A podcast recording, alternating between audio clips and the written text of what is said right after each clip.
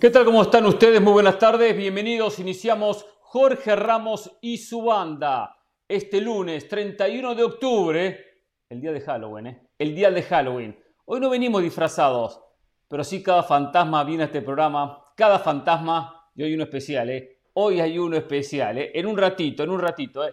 El saludo para Jorge Ramos, quien no está, tiene algún malestar, por eso hoy no nos va a acompañar. Ojalá que mañana ya pueda estar con todos nosotros en un cierre de mes casualmente. Hoy cierra el mes, mañana primero de noviembre. Mañana nos metemos en el mes del Mundial, a 20 días del comienzo de la Copa del Mundo. Pero bueno, ya hablaremos del Mundial, ya hablaremos de lo que va a ser la cita de selecciones, porque hay muchos temas para hablar de lo que pasó este fin de semana, como por ejemplo la coronación de Pachuca. Pachuca, sin dudas, el monarca, el campeón del fútbol mexicano, ganó de punta a punta esta final de 180 minutos como muchas veces lo hemos dicho, cuando funcionan las tres patas de la mesa, la mesa no se cae, es sólida y es mucho más fácil acercarse a un logro, en este caso a un campeonato. Para que sientas lo que siento, le metieron la mano al Real Madrid, eso sí que es noticia, ¿eh? le metieron la mano al equipo de Ancelotti. Lloran todos, lloran por todos lados, llora la prensa, lloran los hinchas, lloran los clientes, llora Florentino, todos lloran. Pero bueno, vamos a analizar estos puntos que perdió, estas polémicas decisiones arbitrales y este Barcelona, que aquí en la mesa no creen, que aquí en la mesa critican, pero está a un punto, a un punto del conjunto merengue. Sueñan en Miami, sí, en Miami sueñan con la gran figura, con la gran estrella, con la gran incorporación, que en el 2023 diga sí quiero y venga finalmente a la MLS. Vamos a ver qué pasa, ¿eh? en el Mundial, en el resto de la temporada, pero no le veo muchas chances. ¿eh? No le veo muchas chances para que por lo menos en la próxima temporada aterrice a suelo estadounidense. Hablando de la MLS, ya están los dos finalistas. Uno, justo finalista, sin dudas, el mejor, de punta a punta. El otro dejó dudas, aunque ayer cuando tenía que ganar terminó sacando diferencias y llegando a la definición de este campeonato. ¿eh? Vamos a hablar un poquito de lo que pasó y de lo que viene el próximo sábado en la final de por el título. Hablando de títulos, Flamengo, campeón de Copa Libertadores de América, con un hombre de más, con categoría individual, con un equipo donde hay mucha inversión, mucho dinero y una muy buena idea futbolística, terminó quedándose con la Copa Libertadores de América. Sin dudas, después de la Champions, el torneo más importante en el planeta, aunque aquí no se hable y aunque aquí no le den bola a la propia Copa Libertadores. Y hoy vamos a hablar de algo que pasó en los últimos días, relacionado con el Tata Martino, sí, con el técnico de la selección mexicana de fútbol. Hace unos días se dijeron algunas cosas, no en Jorge Ramos y su banda, sí en ESPN Deportes. Hoy casualmente vamos a hablar sobre ese tema. Y vamos a hablar con un, con toda, con toda la banda por supuesto, pero con un integrante que se suma hoy a Jorge Ramos y su banda, no como invitado, ¿eh? no como invitado, se suma al grupo de la banda, se suma al grupo de grandes profesionales que estamos cada tarde aquí en este programa entreteniendo a usted, enseñándole a usted y diciendo nuestras verdades. La mayoría, la verdad, acertijos nuestros, aciertos nuestros y, y, verdades que van marcando de lo que va pasando en el fútbol, aunque a veces hay que escuchar algún que otro disparate. Pero empezamos con los saludos y después nos metemos a a introducir a este nuevo integrante de la banda. Primero, José, ¿cómo le va? ¿Cómo está, José? ¿Llorando todavía por este, este empate, este uno a uno y por estas decisiones arbitrales, me imagino? Hernán, un abrazo para usted, para toda la gente. Usted sabe, yo no vengo aquí a llorar por los arbitrajes. El arbitraje es parte del fútbol. Ahora hay que decirlo de manera muy clara. Al Real Madrid este fin de semana lo acuchillaron. Y qué casualidad que cuando eso ocurre, Jorge Ramos enferma. Qué casualidad que cuando eso ocurre, Jorge Ramos dice, hoy no estoy disponible para el programa. Increíble cómo hay compañeros que se esconden. Hoy mucha gente celebra Halloween. Para mí es un día normal porque estoy acostumbrado a compartir con cada muerto, con cada muerto que tengo que compartir de lunes a viernes aquí en este espacio. Hernán, por cierto, lo de Guillermo Almada termina consumando el último gran fracaso de Ricardo Peláez como directivo de las tiene Que ver Eso se lo voy a explicar más adelante. Se lo voy a explicar más adelante, Hernán Pereira. y le digo algo, le digo algo. Espero que usted, espero que usted no sea uno de esos Uno de esos argentinos que hoy dice, vamos a ganar el Mundial porque Messi ha marcado 27 goles en lo que va del año. Hoy les voy a explicar por qué no deben de pensar de esa manera más adelante aquí en Jorge Ramos y su banda. Perfecto, bueno, veremos, veremos. Señores, le doy la bienvenida a un compañero, hombre conocido de la casa. Primero quiero saludar a Dionisio Estrada. Ya está Dionisio, perfecto. Saludamos a Dionisio Estrada y después le damos la bienvenida a este nuevo integrante, sí, nuevo integrante que va a potenciar muchísimo el programa. Pero primero, Diony, ¿cómo le va, Diony? ¿Cómo está? Muy Buenas bien. tardes. Muy bien, mi querido Hernán, saludos eh, por supuesto a José y un rato más al invitado. Pues aquí ya eh, acabó el torneo mexicano y empecemos a hablar entonces ya de cuestiones del Mundial. Saludos para todos. Gracias, Dionisio, gracias. Que le diga una cosa, no es invitado, ¿eh? no lo estamos invitando. A partir de hoy, 31 de octubre del 2022, es un integrante más de Jorge Ramos y su banda. Así de claro, así se la digo, ¿eh? Un integrante más. refuerzo de lujo. Un gran profesional. Ah, un gran profesional.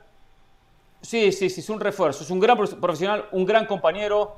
No un amigo, no digo amigo porque no es mi amigo, no es mi amigo, no tengo amigos en este programa, pero sí me ha tocado trabajar con él y la verdad que he disfrutado cuando nos, como el fin de semana pasado, nos tocó compartir transmisiones como la del sábado en lo que fue el partido que jugó el Sevilla, ni aquí, que terminó perdiendo el Rayo Vallecano 1 a 0.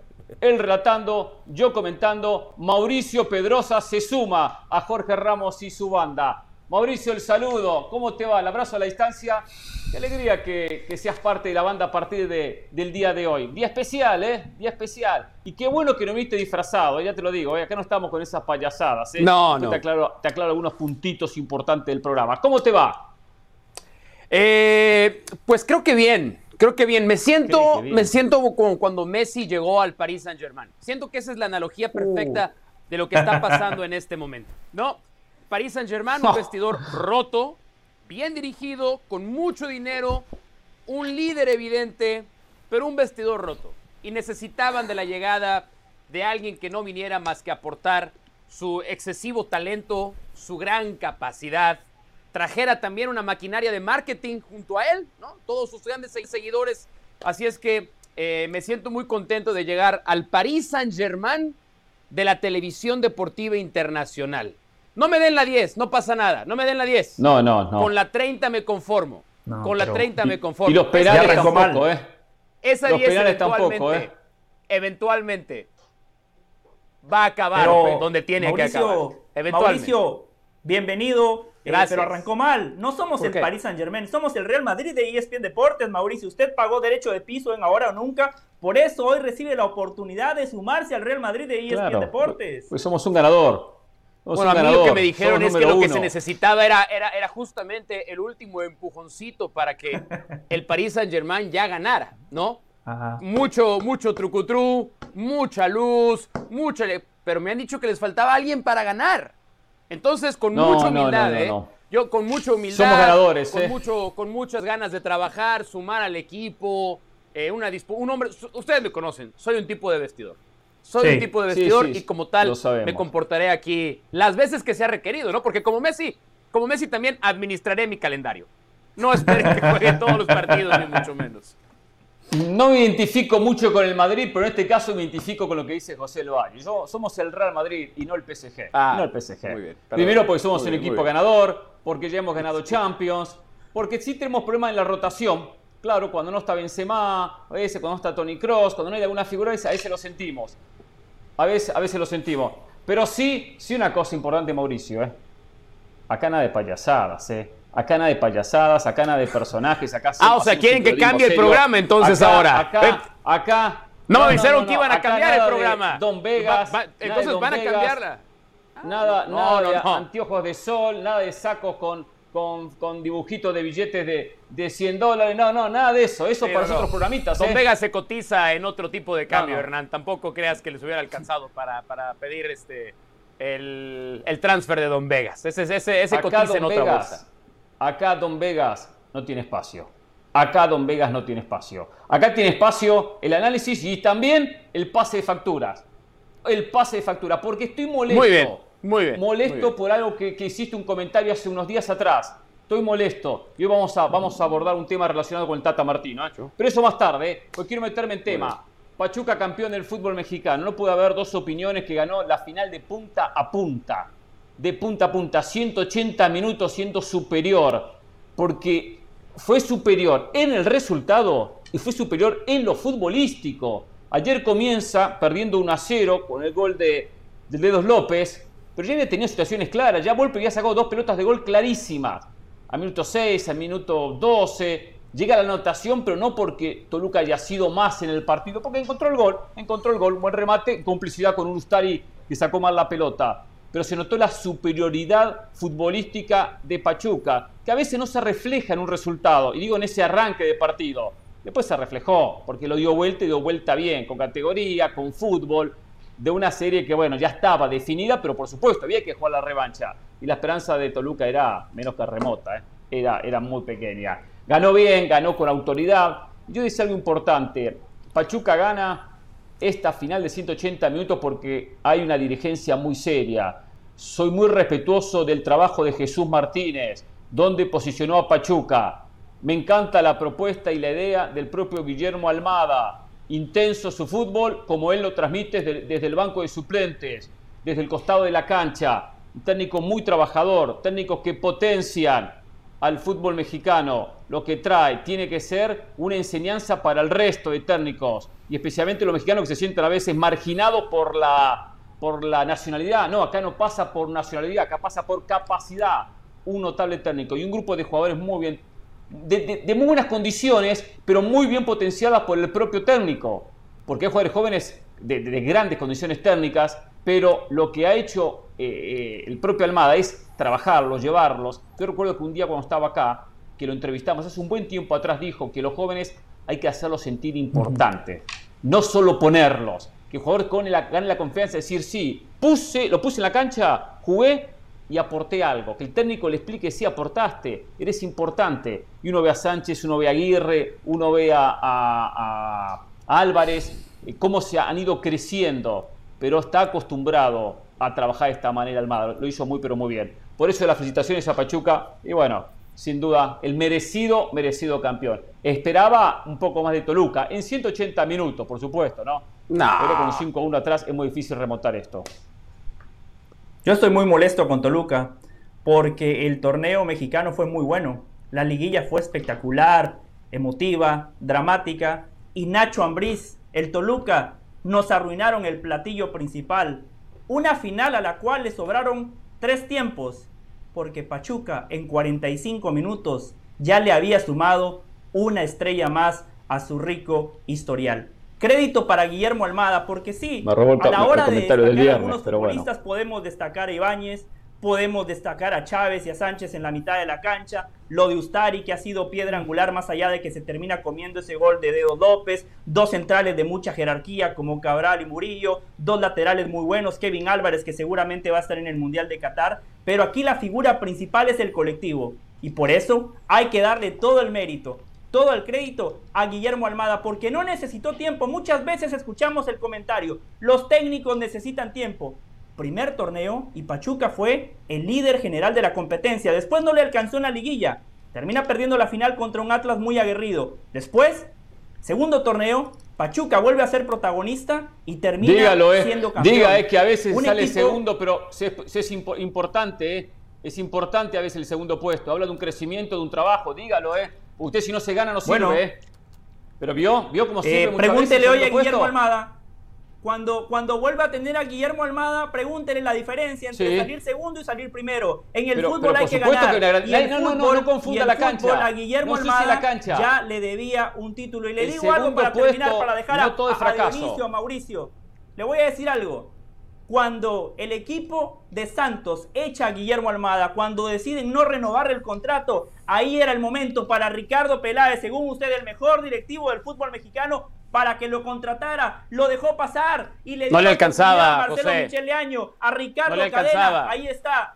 El señor Guillermo Almada termina siendo el último gran fracaso de Ricardo Peláez no, como director no, no, no, A ver, José, para empezar, tú sabes la razón por la que Marcelo Michele Año y Ricardo Cadena fueron los técnicos de Chivas, porque eran los únicos que Chivas podía pagar en ese momento. No, no ensuciemos la final, no le faltemos al respeto al campeón del fútbol mexicano hablando de las Chivas en este momento, ni tratemos de meter a Chivas con calzador una conversación en este momento, querido José, donde no viene al caso. Yo hoy de verdad estoy muy eh, sorprendido, esa es la, la única palabra, con la pleitesía que el medio del fútbol le está rindiendo a Pachuca, pues realmente desde el partido de ida. O sea, yo escuchaba a Hernán y sentía que estaba hablando del Boca de Bianchi, ¿no? O bueno, para que no se me enoje. No, no, nunca. Del River de Gallardo, ¿no? Ah, Del vamos a aclarar las cositas, que sí, aclaremos para las que no se me cositas, violente, sí. Para que no se me Sí. violente. Bueno, hay alguna Pero- similitud, pero, ¿eh? eh, no necesitó mucho Pachuca para ser campeón. Es decir, es un buen equipo, es un equipo eh, que tiene jugadores más o menos determinantes en las zonas. No es ni un equipazo, ni el mejor equipo de México, y tampoco es como para desvivirse por lo que hizo Pachuca ayer.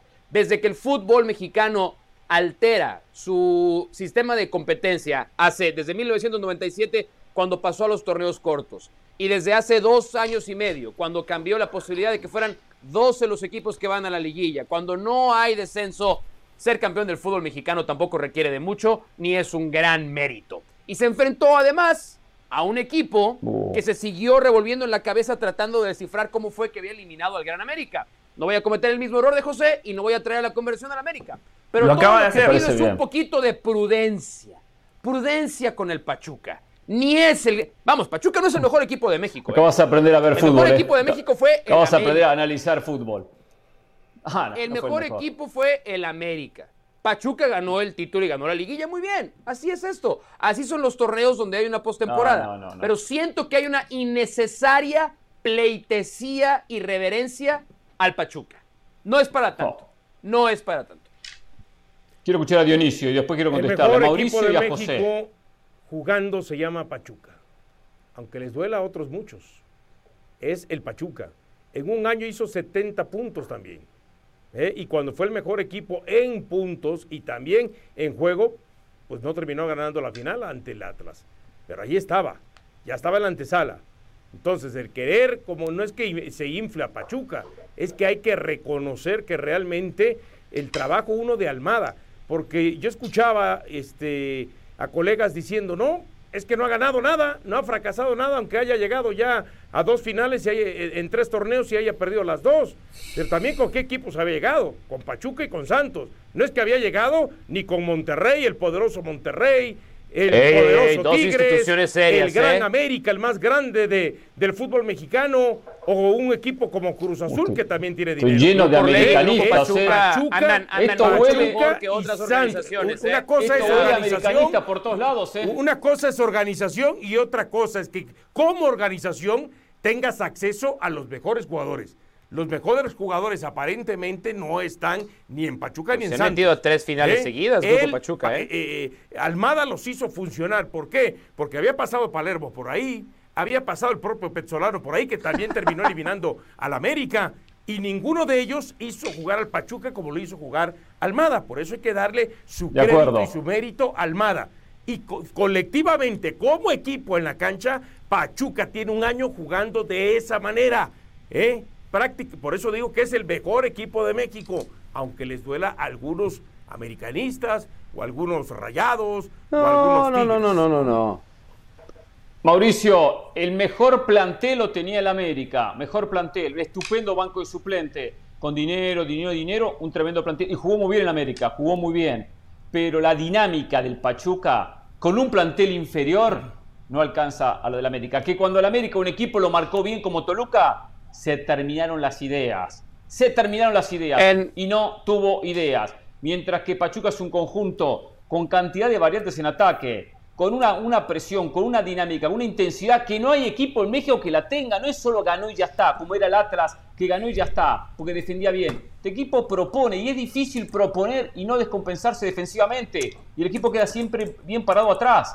Entonces, eso tiene muchísimo mérito. Bien. Juega como quiere el técnico. Entrena una intensidad Si vamos, que el no Hernán, entrena. Si vamos a las estadísticas, porque tú dices que el, el- el Pachuca luego Dionisio comete el error de ir a sumar los puntos del último año. Si vamos a hacer eso, vamos incluso a sumar los puntos desde la era Solari y Pachuca no tiene nada que hacer con lo que ha sido el América, el Pero mejor equipo yo de creo que México. hubieras El- escuchado no, no, muy no, bien. no, no. sí, yo sí, estoy sí, usando sí, tu sí, ejemplo sí. nada más. No hubieras Estoy escuchado muy usando bien tu porque yo ejemplo dije nada más. en puntos y en Nada fútbol. más, nada en puntos Bueno, y en por eso. Y en fútbol, esta temporada, el América dominó a cuando equipo se le puso enfrente. Con su estilo, con sus ideas, con sus recursos. Despertó Henry Martín para ser uno de los protagonistas del torneo cuando nadie lo esperaba. De pronto el América se volvió imparable. Cuando ustedes ponían, llegando a esta liguilla, ¿Qué equipo tenía un poder de intimidación superior? América y Pachuca. No había ni comparación. No, no, no. Ese era el América. disculpa, lo que pasa es que el América, América tuvo 180 minutos. A mí no me intimidaba el América, ¿eh? Porque yo sabía que en los mejores momentos de América y de Pachuca, Pachuca era más aquel partido de liga. ¿Cómo quedaron aquel esta temporada partido de liga, aquel partido de liga, ¿Cómo quedaron aquel esta partido de liga que gana América 3 a 0 en Pachuca, el Pachuca traía una mala racha de funcionamiento y de ah, resultado. Ah, no, no, no, no, es que léelo, pero, léelo, pero el Pachuca había dejado hasta de meter goles en cuatro o cinco partidos antes de enfrentar pues a la América. no trajo malas rachas nunca. Por eso yo te digo, en su mejor momento de América y de Pachuca, Pachuca Bueno, sí tuvo una racha mala al inicio del torneo. Estaba en pretemporada, estaba concentrado en partidos europeos importantes, José, por favor. Sí, Acá hay una cuestión muy importante. Sí, José, dale. No, no, no, dale. Acá hay una cosa muy importante. Hay que tener plantel. Hay que tener plantel, hay que tener jugadores. Se puede tener una idea muy buena y trabajarla muy bien, pero tengo que tener jugadores. Y América cuenta con un plantel muy superior al de Pachuca. Muy superior. Pero acá en la mesa parece que no, mm. no se mira, no se analiza esa idea. Yo una cosa de, América. América tropezó con Toluca en la ida, que pudo haber estado la serie 3 a 0 con el gol que la anulan, bien anulado a, a, San Beso. Fue un golpe, como cuando en boxeo cae, cae el boxeador, se recupera, suena la campana, va, va a la esquina. Perfecto. ¿Qué fue? Tuvo la revancha, el partido en el Azteca. Y ninguna de las dos logró levantar, ¿eh? Ni en la mm. ida, que fue un aviso y en la vuelta no fue no, solos malos 90 La vuelta le pasó por encima. Pero Hernán no terminó ganando, faltaba un gol, ¿eh? No terminó ganando. no, está bien, de acuerdo. No, Hernán, el señor Mauricio Pedrosa es un experto en ensuciar la cancha porque dijo, José está metiendo el tema de Chivas y él nos ha llevado a hablar de la sí, no, no. por favor. Hoy hay que hablar de Pachuca. El líder general. campeón del fútbol mexicano. Y es muy difícil, es muy complicado ser campeón de la Liga MX porque la liguilla es un animal distinto. Hay que manejar los tiempos, hay muchas cosas que se tienen que hacer de manera correcta para poder ganar, porque no es casualidad que equipos que invierten muchísimo dinero, como el América, no son campeones desde el 2018-2019. Los equipos del norte, ambos víctimas de Pachuca en esta liguilla, son los que más plata invierten y no pueden levantar el título. Por eso lo de Guillermo Almada, chapó para el técnico uruguayo. Vamos a irnos a la pausa en Jorge Ramos y su banda. Y ya en 20 minutos y le digo, Mauricio, eh, acá cuando queremos hablar de Chivas, hablamos de Chivas. No me importa quién ganó el campeonato. Eh. Acá hablamos de Chivas porque se nos antoja. Y menos tú vas a no, pues, decirnos cuándo pues, hablamos y cuándo no. ¿eh? Estoy, estoy tomando nota. Pausa, estoy eh. tomando nota. estoy tomando nota. Pausa, silencio. vamos a la misma. Recapacitar, pensar, reacomodar las ideas. y volvemos. ¿eh? Este tipo que traer las clases tácticas más seguido. ¿eh? Porque Por favor. no sabe ver fútbol. ¿eh? No sabe ver fútbol. ¿eh? Mire que le enseño cada vez que hacemos una transmisión. Volvemos en Jorge Ramos y su banda. ¿eh? Después de desaparece. Apaga las pantallas. Bueno, pero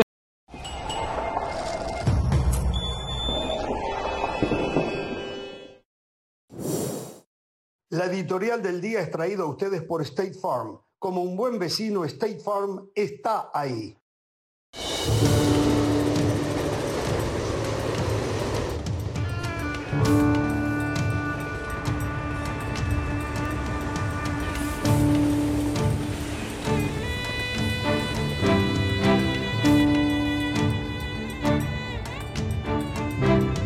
This is one of my favorite places the very first boom. You know, it's where it all started. I had to sort of reinvent patterns, but with sources of the past. Llegó el momento de probar, de aprender a escribir con la caligrafía árabe. قصيدة شعر قصيدة وجدانية. So we are a farm with very special and unique horses. They're called the horses of the wind. They fly when they're moving. Estamos suspendidos literalmente en el aire, en un globo aerostático. Seguimos en un tren a Qatar.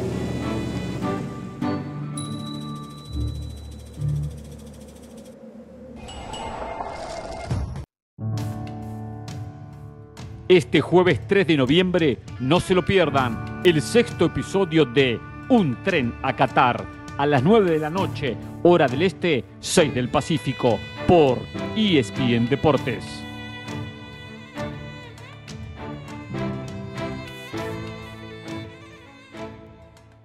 Para celebrar los precios sorprendentemente bajos de State Farm, te invitamos a disfrutar un nuevo episodio de Jorge Ramos y su banda. Disfrútalo y luego comienza a ahorrar con el seguro de auto de State Farm. Contacta hoy mismo a un agente llamando al 1-800 State Farm. Como un buen vecino, State Farm está ahí.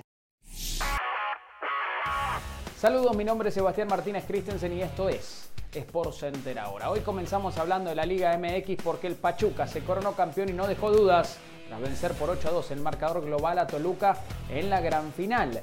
Y de esta manera consigue su séptima estrella, igualando la marca que tienen también tanto Pumas como Tigres. Además, ahora de forma oficial, el Pachuca es considerado el rey de los torneos cortos, igualando a los Diablos Rojos en cantidad de títulos en este formato de torneo. Son 7 títulos en los últimos 23 años para el Pachuca. Y cuando hay títulos hay celebraciones. Eso fue exactamente lo que hicieron los fanáticos de los Tuzos, que se unieron en la Plaza Independencia en Pachuca a celebrar el reloj monumental de esta ciudad. ¿Habrá desfile? Según el presidente del club Armando Martínez, no habrá desfile, en parte porque tres de los jugadores del Pachuca ya se han unido a su selección, muchos de los otros chicos ya tenían viajes programados a Sudamérica en año de mundial, todo se hace un poquito más complicado. Finalizamos hablando de la Fórmula 1, dado que por segundo año consecutivo Sergio El Checo Pérez hace podio en el Gran Premio de la Ciudad de México, es su vigésimo quinto podio en su carrera. Terminó tercero detrás de Lewis Hamilton Max Verstappen, quien volvió a ganar. Quedan apenas dos carreras en la temporada de Fórmula 1, el Gran Premio de Brasil y el Gran Premio de Abu Dhabi. Y por ahora, el Checo Pérez está segundo en la tabla de posiciones de pilotos, apenas cinco puntos por encima de Charles Leclerc. Ya lo sabes, por Center todos los días, una de la mañana, horario del este, 10 de la noche, horario del Pacífico. Esto ha sido Sport Center ahora.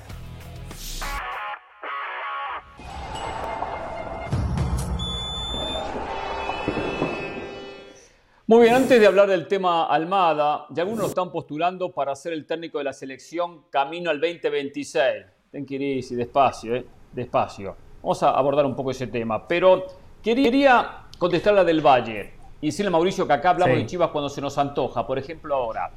A ver, es muy oportunista y fuera de lugar el comentario de José del Valle diciendo hoy, hoy, que Ricardo Peláez tendría que haber contratado a Guillermo Almada. No tengo dudas que Peláez lo tenía en carpeta, pero si el propietario, mm. si el dueño, dígase a Mauro y Vergara, no tiene plata, no quiere gastar, no tiene plata para el técnico y le dice, vamos a arreglarnos con alguien interino que yo le estoy pagando dos pesos con 50, no puede hacer nada el director deportivo, que no puede ponerse la mano en la bolsa y sacar el dinero.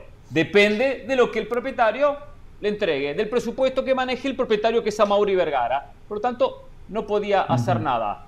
Fuera de lugar, venía a criticar a Peláez, ya fuera de Chivas aparte, ¿eh? Aparte. Pero como hay campañas. Pero déjeme decirle algo. Hay campañas en contra de Peláez. Que después tengo una para usted.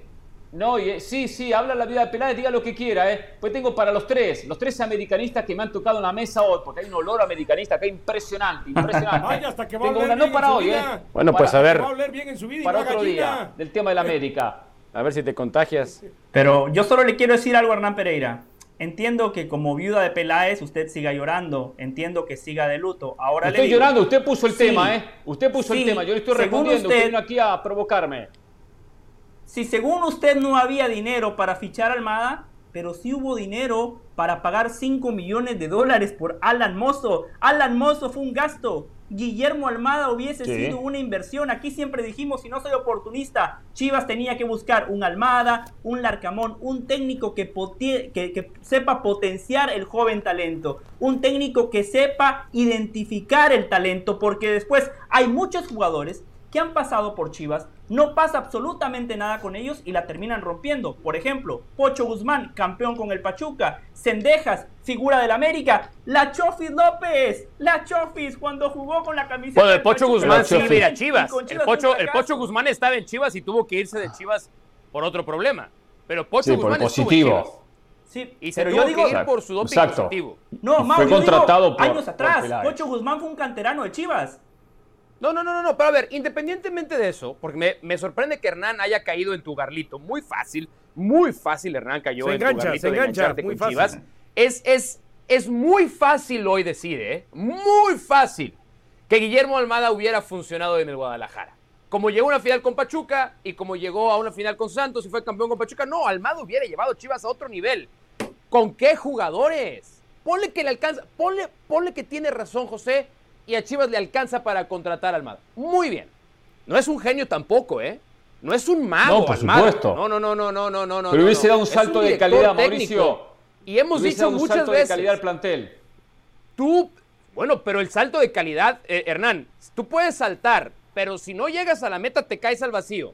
Y con Bueno, Guillermo pero- Almada, Chivas también corría el riesgo de que con ese salto se iba al vacío, porque no tiene plantel. Chivas no tiene un buen coincido equipo. que le falta Tú puedes plantel. poner ahí a Guardiola y a lo mejor los mete al repechaje y ya está. No, no aprovechemos No. la coyuntura para uno, pegarle a Peláez, me pareció también muy bajo de José del Valle. Y número dos, Mm, normal. engancharse, como lo hizo Otra Hernán vida de Pereira, Peláez. en hipotéticos de que algo pudo pasar. Por supuesto que no. Hay un No, refrán lo que nos dice- mostró Almada. Sí, Estrada, vamos. Hay un refrán que dice lo barato sale caro. Y por estar pichicateando en el tema del técnico, que primero Marcelo Michele Año, que después De Ricardo acuerdo. Cadena, eh, les terminó saliendo caro. Porque dice Mao Pedrosa, ok, estoy de acuerdo, a lo mejor tampoco podemos pensar aún con Almada en este Chivas como candidato al título. Pero estoy seguro que los problemas que hoy tiene Guadalajara o lo que se le dificulta a Guadalajara para estar en mejor posición y no estar sufriendo al final si me meto o no me meto a la ligui- eh, perdón, al repechaje, pues quizá con Almada se metería de manera holgada. ¿eh? Porque hay algo importante en Guadalajara que no la tiene cualquier otro equipo y que Almada sabemos lo que le gusta, lo que es equipos con dinamismo y velocidad. Y Chivas tiene jugadores que le pueden dar o acomodarse perfectamente bien a ese dinamismo, velocidad y rapidez que pretende Almada. Sí. Ojo, no es lo mismo un equipo correlón que te puede incomodar, que te puede presionar, que te puede a lo mejor complicar. No, este equipo corre y juega al fútbol, porque hay equipos que nada más corren. Claro. ¿Eh? Hay equipos que Dionisio, nada más corren y- y Dionisio, tú aprietan, puedes jugar pero así. estos equipos Tú y puedes jugar así Al- con un portero como y Almada lo puede hacer con jugar bien a Guadalajara, y- cosa y que no le hizo ni Cadena ni. Marcelo ¿A Michele quién tiene Chivas? No, es que a ver, es que insisto, es, es muy fácil, es muy sencillo hacer la comparación. Almada juega así porque tiene un arquero como Ustari y un 9 como Nico Ibáñez. Pero el problema de Chivas no ¿A fue el arquero este Chivas? torneo. ¿De qué me hablas, ¿A Mauricio? ¿Estamos seguros? Lo de ¿Estamos Ustari- seguros que no fue el arquero el problema? Fue uno de los problemas. No, ¿Y, no, y quién va a hacer los goles de. Nico Ibáñez? ¿Quién va, a hacer, ¿Quién va a hacer los goles de Nico Ibáñez en Guadalajara? Lo, lo de Ibáñez sí te la compro, Mauricio. No más preguntas, su señoría. tanto, ¿eh? No más preguntas. Lo de Ustari no tanto. Ahora, sin dudas Almada, y por eso eres candidato para la selección mexicana, y por lo mismo, hay que analizar candidatos despacito, tranquilo, no hizo con la primera de cambio porque acaba de ganar un campeonato. Sí defiendo el trabajo de Almada, sí lo defiendo, porque Almada sí potencia un plantel con una idea de juego, una idea, una idea que la vimos en Santos, que la vemos en Pachuca, donde seguramente trabaja con una intensidad superior al resto de técnicos, cómo trabaja, cómo entrena, cree en su idea y se ve plasmada, porque así jugaba Santos, así juega Pachuca. Después hay que tener buenos intérpretes, claro que hay que tener buenos jugadores, y no es imposible, pero lo que hay que valorar que eh, hoy Almada saca diferencias con su idea y eso es lo que algunos como Mauricio no quiere darle crédito. Todos nos damos cuenta que es el fútbol que quiere, que aparte es un fútbol que atrae, que es vistoso, con dinamismo, con muchos atacando, proponiendo, eh, eh, sacando los laterales, sacando los volantes, llegando con mucha gente, corriendo más que el resto. Y no es solo, muchachos, vamos a correr, metamos huevo y corramos. No, hay que entrenarlo de esa manera y estar convencido que quiero jugar de esa manera. Almada logra convencer a los jugadores. Por eso corre más que el resto, por eso presiona más que el resto, por eso juega más que el resto, sumado a, a mecanismos que tiene ataque que se nota que es un, un técnico espectacular. Eh, estos técnicos tienen que motivar al resto, no que el resto después diga, ah, ¿para qué vienen los extranjeros? ¿Para qué viene este? ¿Para qué viene el otro? Pero Como Pereira, ¿qué ahí, puedes esperar de decía alguien que le va al San Luis? ¿Qué puedes esperar? Esa es la verdad. ¿Quién le va a San Luis? ¿Eh? ¿Eso qué tiene que ver? O sea, pues ¿Quién le va a San San Luis Luis? está acostumbrado Ah, a lo que dice Pereira. No. Están acostumbrados a equipos picapiedreros, a equipos correlones en algún momento, no equipos que jueguen al fútbol. Por eso no entiende el mensaje que le quiere enviar eh, Eh, Pereira a- a, Dionisio, Mauricio Dionisio, Pedrosa. no te confundas. Una cosa es que sea de San Luis. Yo realmente le voy al Manchester City. Entonces estoy acostumbrado Clientazo. a un tipo de fútbol Manchester City. mucho más exquisito, mucho más exigente y mucho más Faltaban est- efectivo. No te confundas, por favor. Per- perdón, yo, yo tengo el privilegio, la fortuna, la dicha, el placer de haber conocido a Mauricio antes que a Hernán y que a Dionisio. Y cuando yo conocí Gracias a Dionisio, él me dijo, perdón, cuando conocí a Mauricio, él me dijo a qué equipo le iba. Nada más la voy a dejar ahí. En otro espacio revelaré la respuesta de Mauricio Pedrosa. Y solo una aclaración. Cuando estamos hablando, cuando estamos Es una hab- pregunta. hablando de Almada para técnico de la selección, estamos hablando del próximo proceso, porque yo sé que en esta mesa hay sacatécnicos, hay compañeros que no quieren que el Tata Martino Hay, el Mundial hay o habemos, hay o habemos. ¿Cómo Ay. lo van a sacar a 20 días del Mundial? ¿Cómo lo van a sacar a 20 días del Mundial? Increíble, Pachuca campeón y hablamos favor. de Chivas. No puede ser. Se Por enganchó favor. Pereira. Chivas merece su espacio Pereira. en este programa, ¿eh? Qué bárbaro. Por respeto a la gente de Chivas. Lo que es quedar- querer quedar a la gente de Chivas. Lo Y que el es único querer ser de populachero. ustedes importa un bledo, ¿eh? Ustedes son muy americanistas, ya me tienen cansado, ¿eh? pero nunca hablan de los, las ayudas arbitrales y tampoco en la plata que gasta, que gasta, que gasta, que gasta la América, ¿no? Calladitos, ¿eh? Mm. Chivas gasta 40 millones y hacen un lío bárbaro como que hipotecó el club, el estadio y todo, ¿eh? Pausa y volvemos en Jorge Ramos y su banda. Sí, Quiero hablar del Real Madrid. mal. Sí, al Real Madrid. Le metieron la mano contra el Girona. Mira, hablando de Alguien llorar. Me escribió recién, ¿eh? Alguien me escribió, me escribió de España recién, ¿eh? Me dio un dato muy importante del tema Madrid, ¿eh? Volvemos.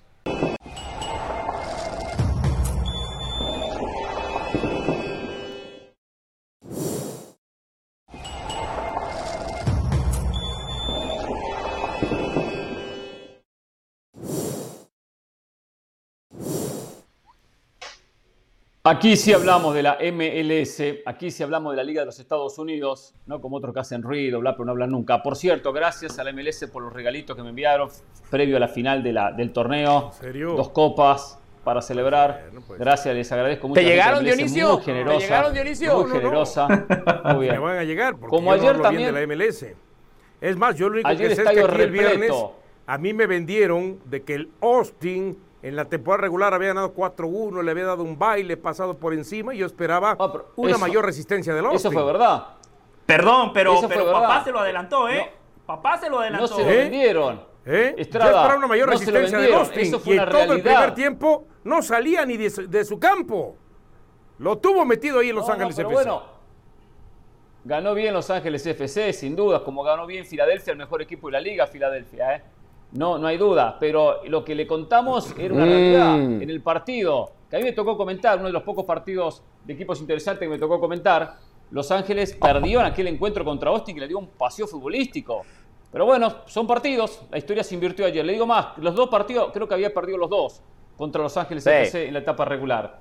Pero bueno, hay una fiesta notable en Los Ángeles, encabezado por Mauricio Pedrosa. ¿Cuántas eh, entradas regalaron ayer para el estadio repleto contra Austin? No, ¿Escuchás? ninguna. No, no, no, al revés. Fíjate, te voy a dar un dato que a lo mejor tiene respaldo en tu silla o estás en un banquito mucho más humilde así como No, no, no, tengo, sí, ¿Tiene tengo, respaldo sí, sí, tengo Bien, respaldo, espero sí. que esté firme, ¿eh? Atención a lo que te voy a decir. Ayer domingo jugaban Sí. en Los Ángeles Rams, Sí. campeones del, eh, vigentes de la NFL. Lakers, Sí. son los Lakers, ¿no? Primera vi- victoria Claro, buscan sí, los Lakers. sí. Y LAFC. Todos juegan el domingo. No vamos a comparar los boletos de la NFL porque pues es, una, es un universo aparte. Pero ayer Claro. era más caro, más caro entrar al Bank of California Stadium que entrar a Staples Center para ver a los Lakers. Era más difícil conseguir un boleto para ver a LAFC, dominar, ganar, avanzar. ¿A cuánto estaba? final ¿Estamos hablando qué? ¿De la MLS. reventa? Por supuesto, claro, porque en, en- en taquilla no a hay, cuánto? se agotan inmediatamente. Boleto caro para entrar a ver el juego de la MLS, el más, es decir, el más barato para entrar a ver a LAFC estaba cerca de los 200 dólares. 200 dólares el boleto Pero más. es más una barato para final de conferencia contra un Y para de los Lakers, 80 y pico que juegan si los tú Lakers pagabas, pagabas 50 dólares, podías entrar a ver a los Lakers. Era mucho más interesante para la ciudad ver a LAFC llegar a su primera Pero, final pero de MLS. ese dato, ese dato que nos da Mauricio es muy bueno, porque en la final de Copa Libertadores estaban regalando boletos y aún así nos llenaron el estadio. Ese Sí, hubo hubo más boletos, papelitos sí. que gente, ¿no? Sí, Al final. porque no había, no había, primero había un muy buen marco de público, señor del Valle. Ah, ya fue la final de la Copa. Libertadores. ¿Cuándo fue? Bien, el sábado, Eh, el sábado. El sábado. Ah, Sí, fue el sábado ya. ganó. Ah, Sí, ¿y sí, quién sí, jugó? sábado fue la final. ¿Quién Eh, jugó? Este es un hijo de... Pero una cosa, no le voy a decir que jugó porque Mauricio sabe quién, pero, pero sabe esos problemas. Y yo hoy lo dije en Es Así Punto, ¿eh? Es Así Punto, por ¿Qué cierto. tiene que ver Es Así ¿eh? Punto aquí? Esto es Jorge Ramos. Lo dije banda. hoy. Esto tiene que ver porque el partido en Estados Unidos no se televisa. No se televisa el partido en Estados Unidos. Si lo ve, no sé quién lo pasa. ¿eh? Uno lo puede ver porque uno tiene maneras de verlo, ¿no? El ¡Ah, partido. pirata! No- no- Trucho el asunto, trucho el aparatito. caray! no. ¡Ah, caray! Yo tengo Bueno, línea directa. Mire, Línea directa con todas las. No me van a hablar. Me- El partido lo pude ver. ¿Me permite regresar al tema de la MLS? Tiene que empezar a trabajar José, la Conmebol favor. en el tema, en el tema, en el tema de eh, la televisación de los partidos. Es verdad que es una Claro. final que no hizo ruido. Eso, eso te- tengo que, que estar de acuerdo. Independientemente que Claro. tampoco fue un partido espectacular, pero bueno, ganó Flamengo bien con gol de Gabigol. Y además la ponen a las Eh, 6 de la mañana, sí. imagínate. Yo cuando me levanté a las 10 A ya mí- decía que había ganado Flamengo 1-0. O sea, ¿quién le va a ver? No, A mí ¿cómo me molesta- mañana? Sí. ¿Pero qué- qué- qué- Venga, José, defiende, defienda la MLS, José, no, No. te dejes, no te A dejes, ver. Me- entra, defienda la MLS. Me molesta, me molesta la actitud de Dionisio y de Mauricio. Primero la actitud de Dionisio porque viene a pasarle factura a Pereira en lugar de engrandecer a papá y decir el viernes José del Valle, el único en la mesa, le dijo al país que el LAFC era mejor equipo que Austin. Además les dije, tienen a Kelly Acosta en la mitad de la cancha, además de Carlos Vela, pero fundamentalmente tienen al goleador de Los Ángeles que sí marca goles en partidos importantes, Chicho Arango. Mientras Chicho Arango terminaba marcando nuevamente un gol decisivo en playoffs, Chicharito estaba viendo la NFL en el partido que Mauricio eh, nos comentaba entre los Rams y San Francisco. Esa es la gran diferencia entre tener un goleador que marca goles y entre tener un goleador que nada Oye, más te recuerdo que Javier Hernández Segundo. acabó con 18 goles la temporada, ¿eh? No se te olvide Sí, nada más. No pero olvide. en, en el clásico angelino, en el clásico del tráfico, Chicho Arango marcó el gol que llevó al LAFC a la Bueno, final de en la el primero también marcó Chicho Javier Arango Hernández. Contra En el primero termina marcando Javier el primer Hernández. gol, el primer gol, el que abre la lata. El que abre la lata, Mauricio. O sea, Ahora ya están hablando las viudas del Chicharito de la selección. Chicharito. Qué bárbaro. También. No, a ver, es que creo que hay, una confusión de conceptos nada más. Día de viudas. No sé, no sé por qué razón, no sé por qué razón no querían colocar a LAFC como el mejor equipo de la MLS. Levantó el Supporter Shield, que es el trofeo que se le da al equipo que hace más puntos durante la temporada regular. Es decir, LAFC sumó más puntos que Filadelfia. Que el No, no, campeón la misma cantidad de puntos. Club No, no, que no, no, no, no. Entonces, No, claramente bien, llegaba no. como favorito No. y mejor equipo y lo demostró Mauricio. en la final del oeste. ¿Dónde Si vas a la venir a este programa bien informados, ¿eh?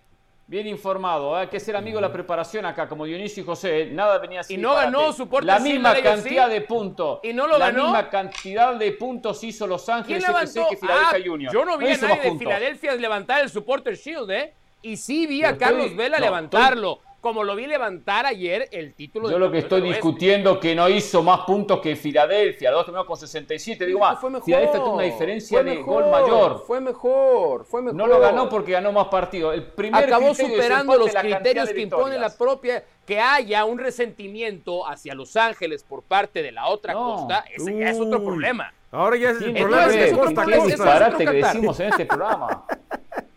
Disparate, cualquier siento cosa un decimos en este recelo programa. natural, normal, de ustedes hacia la costa oeste. Lo entiendo, yo también lo tendría. Bueno, Con si es que si del otro lado es está el Inter California. Miami y del otro lado Los Ángeles FC o Galaxy. La, la- la cuarta economía más grande Con- del mundo, pues es esta. Tremendo estado, Sí. ¿no? La verdad hay tremendo estado California, pero la verdad que los equipos, la mayoría, la mayoría, toda la disciplina, la verdad que decepcionan. Por cierto, ahora que está Mauricio, en alguna cosa me incomoda la presencia de Mauricio, le soy sincero, pero sé que bueno, podemos hablar de la NFL, ¿eh? Cual- cualquier día podemos hablar de la NFL aquí. No, ahí ¿eh? se va a incomodar Con Ramos. Y Mauricio sí es Ramos, experto, ¿eh? Con lo que Yo sabe, por Mauricio habría sí sabe, NFL. sabe mucho. Estrada que Yo por también. mí habría con la de NFL, fútbol pero americano, no- ¿eh? No quisiéramos día, exhibir ¿eh? a José del Valle y a Dionisio tan feo, no hay necesidad. No, ellos tampoco. saben, ¿eh? José sabe, ¿eh? José sabe. ¿eh? Gran triunfo de No, Miami, por yo cierto, ayer, soy ¿eh? un aficionado light, aficionado light. Por cierto, de la Está otra bien, llave, de la otra llave, notable el partido que hizo Nueva York, pero Filadelfia lo termina definiendo en dos descuidos muy puntuales. Nueva York se pone a ganar con gol de Maxi Morales, partidazo del argentino, cómo maneja los tiempos, tiene 35 años, pero está un paso adelante del resto. Lamentablemente ayer el equipo en dos descuidos muy puntuales. Primero, Callens, el peruano, se duerme, Carranza le gana la espalda en un tiro libre que Filadelfia cobra de manera rápida. 1 a 1. Y dos minutos después, Carranza le baja una pelota fantástica a Gazda que termina reventándole el arco al guardameta Johnson y a partir de ahí Nueva York ya no tuvo respuestas. No tuvo respuestas y por eso Filadelfia de manera merecida termina siendo el finalista, lo gana 3 a 1 y va a ser una linda final ¿eh? próximo sábado en el patio de la casa de Mauricio Pedrosa. Exactamente, en Los Ángeles, por haber totalizado la misma cantidad de puntos que Filadelfia, pero ganó mayor cantidad de partidos. Por eso terminó siendo, con peor diferencia de gol, el número uno y por eso termina jugando como local este partido decisivo a todo o nada. ¿eh? Que lo he hecho y lo va a ganar. A mí me gustan, me gustan las revanchas y me gusta esto ida y vuelta. siempre digo es injusto con los, los, hinchas del equipo que solamente juegan de visitante, después de estar apoyándolo durante toda la etapa regular. Pero todos han sido muy buenos partidos, eso hay que, hay que decirlo, ¿eh? porque como en 90 se definía todo, hemos visto muy buenos encuentros, desde las primeras rondas. La verdad que ha sido una entretenida instancia de playoff. Que ojo que va a cambiar. Buen punto ¿eh? es, Hernán. lo que hace una comida, ahora, lo que ahora, hace ¿sabe, un que- lo que hace un pin, unas cositas de esas que les envían. No, no, no, porque o sea, que yo me acomodo según lo que opino, no, no, no los regalos, no los regalos. No tengo No, que pero- criticar a la pero MLS, sabe, la critico. Dionisio, pero ¿Sabe han que sido buenos es un buen partidos. punto? Porque anoche, anoche el partido entre Filadelfia y Nueva York se juxtaponía con la final del fútbol mexicano. Y yo, la verdad, Claro. estaba viendo más el de Nueva York contra Filadelfia porque la otra, la otra final estaba definida. Pachuca lo definió en 45 ¿Se minutos. qué, José? ¿Qué dijiste? más atención a ¿Se Filadelfia. Había una juxtaposición de partidos, Mauricio, entonces terminé viendo el de la MLS, el que todavía no se había definido, Mau. Una juxtaposición. No, este, posición. Sí, sí, pues es que es, muy sencillo, o sea, enseñar a la gente, no solo de nada fútbol, que ¿eh? ver, la- no, la verdad es que no venía preparado para el uso de un lenguaje eh, mucho más elaborado, lo felicito. Usted más es abogado, más No, no, de más alto nivel gusto, cultural. Ahora, hay una, hay una lección a todo esto, ¿eh? Acordémonos de lo que hizo el AFC a media temporada para reforzar el equipo, ¿no? Trajo a Gareth Bale, que como bien reflejando la carrera de Bale se queda en la banca, pero que línea la central. Y ahora ya no lo superan en defensa, que era su problema en otros playoffs. Bueno, a ver si se retira Chiellini con un título, ¿eh? Tantos que han venido a retirarse a la MLS, bueno, cuando se retiran con un campeonato, ¿eh? Vamos a irnos a la pausa en Jorge Ramos y su banda. Hablamos del Real Madrid. Sí, al regreso a la pausa. Y también tengo pendiente un pase de factura al señor Mauricio Pedrosa, ¿eh? Con prueba y todo, ¿eh? traen Tengo la prueba del caso. En un ratito, ¿eh? Volvemos en Jorge Ramos y su banda.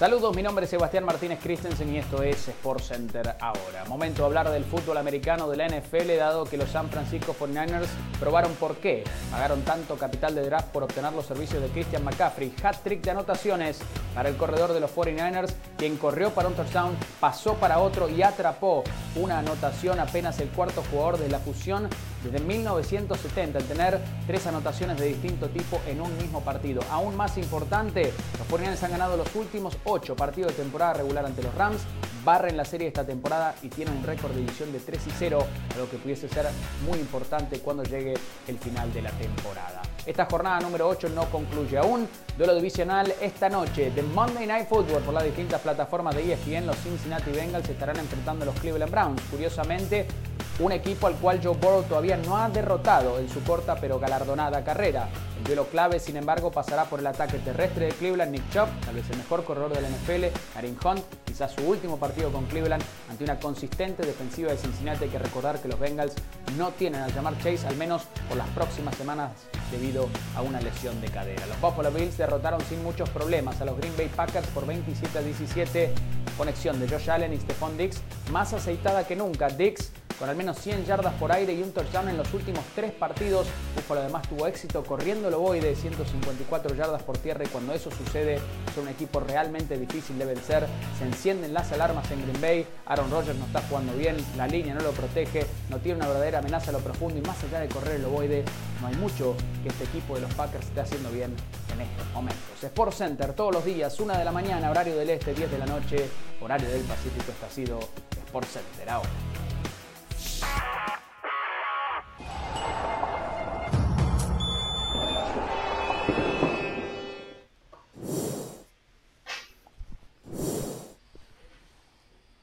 Se puso linda la Liga Española. Para quienes no tenemos colores, sentimientos a favor o en contra de ninguno de los equipos. Realmente uno sabe que estamos en un campeonato, una competencia que va a tener seguramente, falta muchísimo por disputar, parte de la primera ronda y toda la segunda ronda, una lucha cabeza a cabeza, mano a mano entre Real Madrid y Barcelona.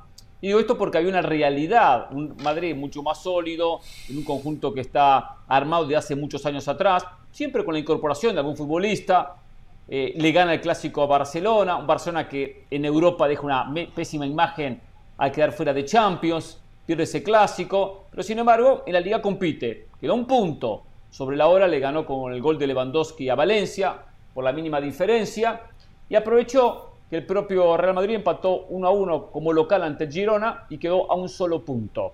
Claro, veremos qué pasa en el correr de la liga, pero por lo menos da esas sensaciones en un torneo que va a estar interesante entre estos dos equipos. Hay que decir estos dos, ¿eh? Al Cholo Simeone no le alcanza para ganarle al Cádiz, ¿eh? No le alcanza para ganarle al Cádiz. Sí, que perdió 3 a 2. De atrás lo empató Joao Félix 2-2. Sobre el final, eh, el gol del Cádiz y la derrota. Una más para el equipo del Cholo que puede quedar hasta fuera de la Europa League esta semana. Pero bueno, esa es otra historia. Pero la historia gira alrededor de la polémica del partido del Real Madrid.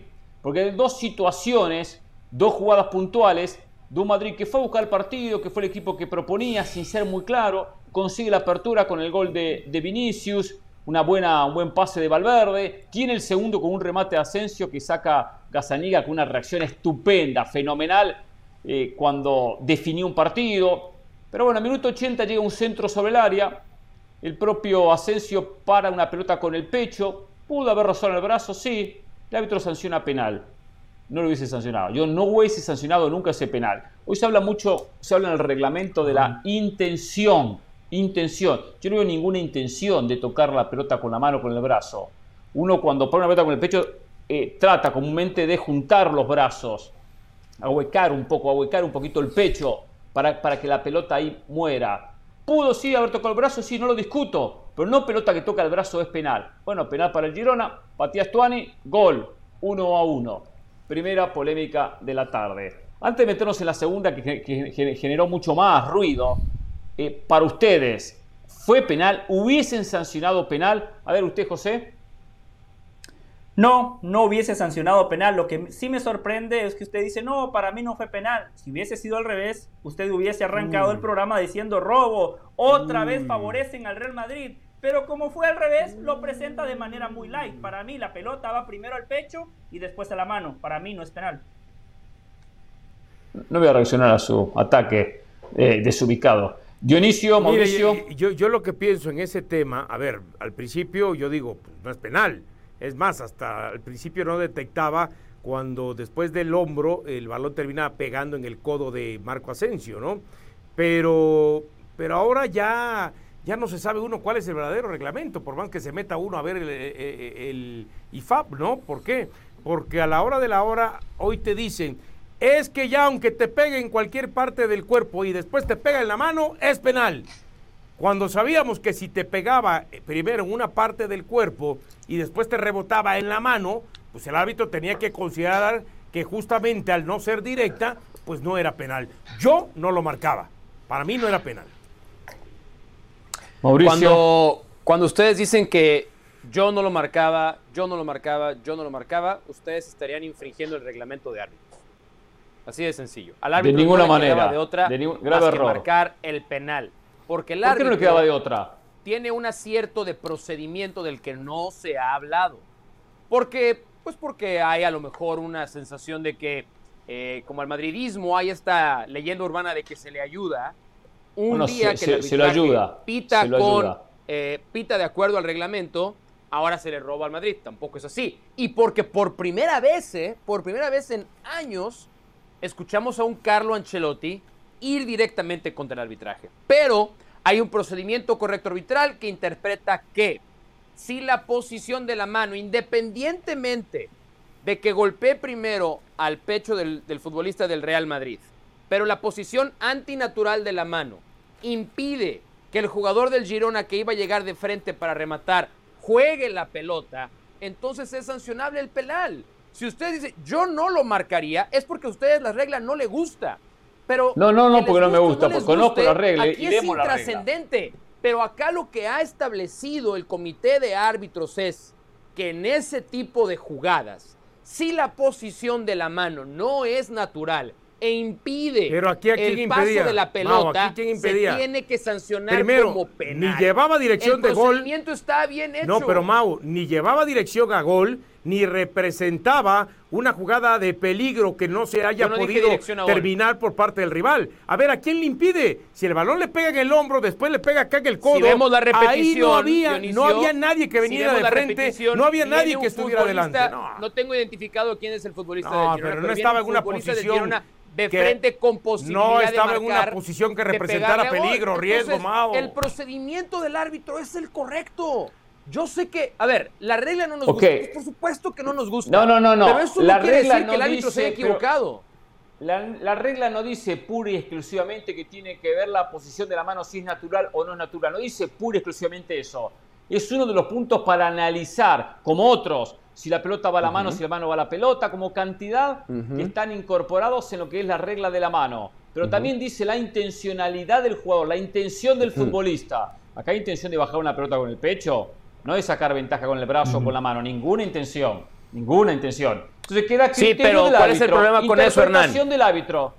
No Es estás equivocado. Es que no, no, No, no no estoy equivocado. nada erróneo. No lo estás diciendo. Pero lo que no estás tomando en cuenta es que el árbitro está facultado para él interpretar lo que a su Sí. entender tiene mayor peso. Y lo que en este momento interpretó el árbitro digo, que tenía mayor yo peso no es que la sanciono. posición de la mano de Asensio Sí. impidió un remate ¿Pero con a cuál? ¿De qué Su remate de procedimiento quién? es correcto. No Su procedimiento nadie es ahí. correcto.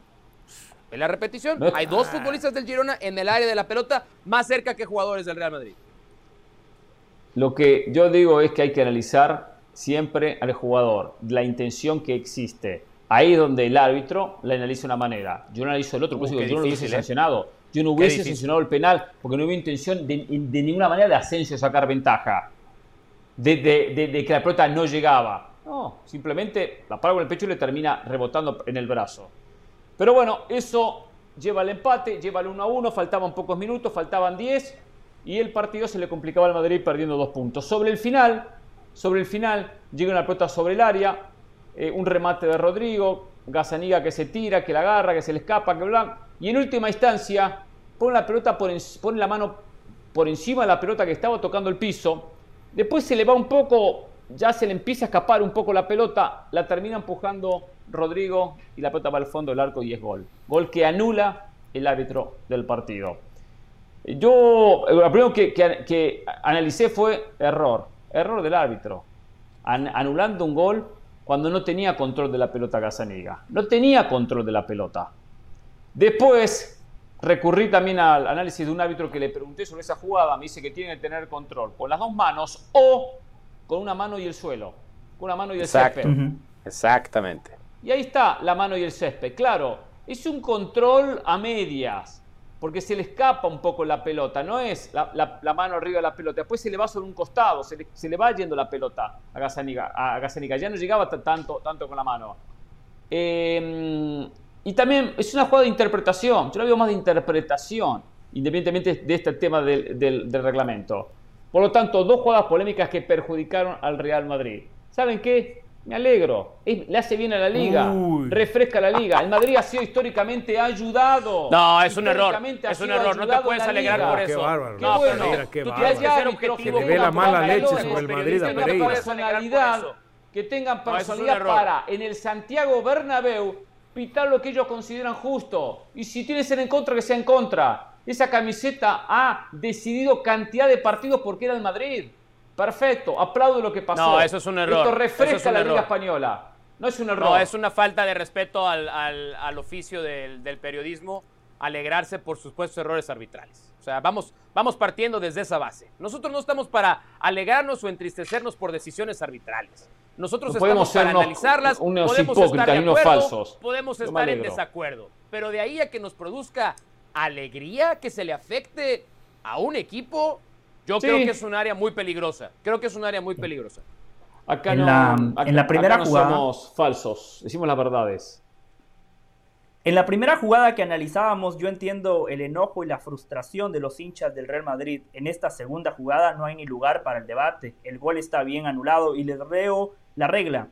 el guardameta estará en posición del balón mientras el balón se halle en sus manos o entre su mano y cualquier superficie. Paréntesis, el suelo o su propio cuerpo. Cierro paréntesis. Ahí está, el reglamento es directo, objetivo, ni siquiera hay lugar para la interpretación. Bien anulado el gol, aquí el madridismo no tiene ningún derecho de llorar ni de quejarse. En la otra, el debate está abierto y ya todos dimos nuestro punto de vista. Pero Hernán, yo quiero hablar de fútbol cuando terminemos esta ronda del arbitraje. ¿eh? Quiero decirle algo muy puntual del Madrid.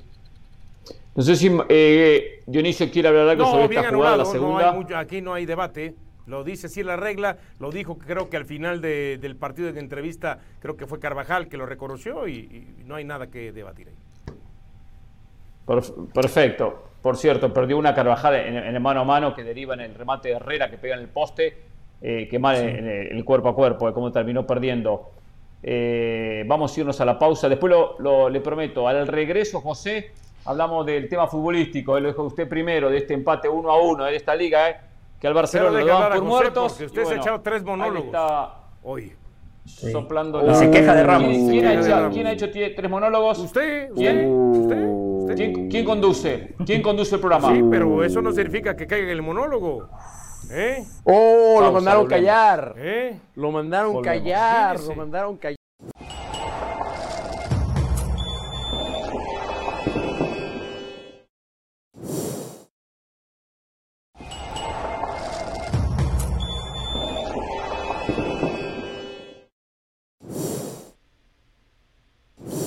Se lo prometí y cumplí. Dice Estrada que hago un monólogo muy largo, que hablo mucho. José lo escucho. Gracias, Hernán. No se vale llorar del árbitro. A veces te ayuda, a veces te perjudica. Es parte del fútbol. El Real Madrid tiene que hacer autocrítica. Hay técnicos que muchas veces declaran con el cassette. Michel dijo previo al partido, vamos al Bernabéu a ser protagonistas. Muchos técnicos dicen eso y después arrugan. No fue el caso del Girona. En el primer tiempo, el Girona, posesión de pelota, 50%. Las posibilidades más claras de gol las tuvo el Girona. Eh, Tati Castellanos arrancando el partido, que le entra mal a la pelota, estaba solo. Después, eh, Valery, que cierra muy bien la pinza por izquierda, cabeció solo y no le dio dirección al remate. La de Yángel Herrera, que mencionaba Hernán Pereira, cómo le ganan la espalda de fácil a Carvajal. Todo arranca de un guardameta, perdón, del despeje del guardameta. Así de mal parado estuvo el Real Madrid en los primeros 45 minutos. Le costaba tener la pelota, le costaba recuperar la número 5. La recuperación tras pérdida no era inmediata como en otros partidos. En el segundo tiempo sí, el Real Madrid ajusta, es más compacto, empieza a tener la pelota, empieza a generar pero el Real Madrid ha empatado dos partidos en lo que va de la liga, los dos en el Estadio Santiago Bernabéu. A diferencia del Barcelona, el Real Madrid contra los grandes siempre da la talla, pero contra estos equipos en, el papel, pequeños, muchas veces se termina indigestando. Fue una mala semana para el Real Madrid, fue el único equipo de la liga que no se clasificó a la UEFA Europa League y este fin de semana empató contra el Girona. Pero no sé, qué, qué, qué sinvergüenza usted, el único que no se clasificó a la Europa League. Qué bárbaro, ¿eh? Qué bárbaro. Así como usted se burló del Barcelona, que contra los grandes se achica, está bien, hay que burlarse del Madrid que contra los chicos se pone a su, altura, ¿eh? Con estos partidos que está empatando, ¿eh? ¿Ya siente, siente el aliento en la nuca, José? ¿Lo siente al Barcelona ahí que le está soplando la nuca, que está muy cerca? Sí, claro, a un punto, por supuesto, hay que sentirlo. Hernán Lewandowski, un goleador de raza. El partido se le complicó al Barça, pero el polaco impresionante, resuelve siempre. Previo a esa, el gol que se perdió Ferran Torres, por favor, este muchacho ah, no por puede Dios. jugar en el Barcelona, ¿eh? Por Dios. ¿Cuándo? Miedo, ¿Cuándo no? miedo cada vez que salta a la cancha, por favor. Sí, a ver, pero yo creo que José está. A ver, a mí me da la impresión de que José y el madridismo en general ha comenzado a exagerar por la derrota contra Leipzig y el empate en casa contra el Giro hay, un par de cosas fundamentales. Está bien que el Real Madrid no tiene asegurado todavía el primer lugar de grupo, lo va a jugar contra el Celtic a media semana, lo debería de ah, asegurar sin ningún problema, sin ningún problema. Y después le queda eh, visitar Vallecas y recibir a Cádiz. El Real Madrid y sus futbolistas ya están pensando en el Mundial. Esa es la realidad. Ya están pensando en el Mundial. Y por eso vendrá este natural bajón de juego, porque cada día que pasa sabemos desafortunadamente de un jugador que se pierde la Copa del Mundo por lesión. Y el Real Madrid hace cuentas. Voy a ser primero del grupo, ya lo tengo. Voy a llegar al parón por la Copa del Mundo con la liga en competitividad. Y la verdad, si somos honestos, las sensaciones de Real Madrid y Barcelona son completamente opuestas. El Real Madrid anda muy bien y el Barcelona no sabemos cómo anda. Yo sé que ha recibido cuatro goles en liga. Podemos también repasar, porque a ustedes aquí aparentemente aprendo que les gusta hablar de fútbol o pretenden hablar de fútbol, no nada más ir al resultado y a la estadística. El Barcelona tampoco ha presentado mucho, ¿eh? Y gana partidos y saca puntitos, a veces mucho más desde la oración y el milagro que desde el buen fútbol. El Real Madrid y sus futbolistas ya están pensando en la Copa del Mundo. No hay nada de qué preocuparse. El equipo va a estar bien. Va a seguir rotando Ancelotti. La primera ausencia que tuvieron de Benzema fue bien resuelta. Esta ausencia de Benzema no tanto, pero si alguien pretende generar una alarma por lo que está pasando con el Real Madrid, lo hace desde el morbo y no desde un análisis real ni concreto. Mucho drama. Te compro la mitad de la historia. Mucho drama, mucho drama he escuchado. El partido de la Champions, sí, Dionisio. Mucho drama he escuchado desde ayer tras eh, eh, que se firiquitó el empate del Madrid, por parte sobre todo de la gente de Madrid. ¿No? Ah, no, es que se perdió a mitad de semana y es que se empata contra el Girona, lugar número 19 en la liga. Un Girona que, bueno, había mostrado otros partidos que quizá las derrotas que tenían no las merecía del todo, ¿no? El equipo de Michel. Entonces ya entraron como en un drama, en, un estado de pánico. Esa es la verdad. Ya, tenemos un puntito al Barcelona. ¿eh? Da la impresión que cuando este Madrid quiere y aprieta, se va a despegar. Yo también comparto ese tema. ¿eh? Estamos viendo eh, ahora como si el mundo de eh, blanco, el mundo merengue se derrumbara y como si prácticamente la liga estuviera perdida y como si en la Champions este, el, equipo eso. tuviera posibilidades. Pero Hernán preguntó, escucha del Valle, escucha del Valle y lo escucho que está en un mar, en un mar de nervios del Valle. Yo ya hasta iba a sacar, iba a sacar un pañuelito para, para, para limpiar las lágrimas de lo de, de, de, cómo José estaba tirando la temporada. Calma, José. Nadie, nadie dijo eso. Yo respondí una pregunta textual del señor Hernán Pereira. Lo que pasa es que ustedes las preguntas las tiran al córner. Ustedes las preguntas las tiran al córner y no responden. Yo respondí la pregunta. Algo quería decir. Yo digo una cosa. El Madrid, eh, lo del Leipzig, estoy de acuerdo con Mauricio, esa, esa jornada no le cambió nada al Madrid. Cuando depende de sí misma ahora ganando al Celtic, termina primero el Celtic que tiene un punto, ningún punto. Los equipos escoceses han sido un desastre los dos, el Rangers y el Celtic. Por, lo tanto, por ahí no hay drama. Eh, ahora, estos puntos sí a la larga le pueden costar caros. Pero si se hacen recurrentes, Cuando el Madrid pierde con usted. figuras, cuando pierde a jugadores importantes, lo siente. Hay una muy diferencia marcada entre titulares y suplentes. Benzema no está, Benzema no estuvo y lo siente el Real Madrid. Eh, porque fue un Madrid que tuvo situaciones, independientemente que coincido con José, jugó bien Girona, tuvo, tuvo, sus, tuvo sus opciones claras, pero la ausencia de algunos jugadores, Madrid la siente. Mm. Un delantero de peso, no al nivel Benzema porque es muy difícil, pero un delantero de peso. ¿Todavía juega Hazard en el Real Madrid? ¿Todavía juega Hazard en el Real Madrid? E, esa fue la conclusión más importante del partido este fin de semana, ¿eh? Se acabó la era Hazard, prefirió meter a Mariano, que por cierto, Mariano jugó poquito, pero eh, esa jugada que recién repasábamos, eh, el gol que le anulan al Madrid, es una gran jugada de Mariano, como pica el espacio, como engancha, espera el movimiento de Rodrigo y le pone medio gol. Vamos a irnos a la pausa. Antes de la pausa, quiero hablar un tema especialmente con eh, con toda la mesa, pero algo que pasó que dijo Mauricio Pedrosa. La verdad me tiene muy caliente, la verdad me tiene muy caliente lo que declaró hace unos días atrás. Y casualmente aprovecho a preguntarle, se pregunta ahora porque después va a estar caliente y no me extrañaría que se pare y se vaya, que se pare y se vaya del programa. Es típico hacer esas cosas de él. ahora le pregunto, el estudio, le estamos construyendo un estudio en Los Ángeles a Mauricio Pedrosa, un estudio. Eh, ¿Cómo va la construcción del estudio? ¿Para cuándo la inauguración? Porque pensaba que iba a estar lista para el día de hoy, pero bueno. No, este, la verdad es que estamos invirtiendo en material de primera categoría. Viene, estamos esperando solamente que llegue el recubrimiento de mármol italiano. Y pues bueno, ustedes saben hoy que el, traslado de mercancía se ha detenido un poco, ¿no? Por los problemas internacionales, pero dentro de. Antes de que arranque el mundial.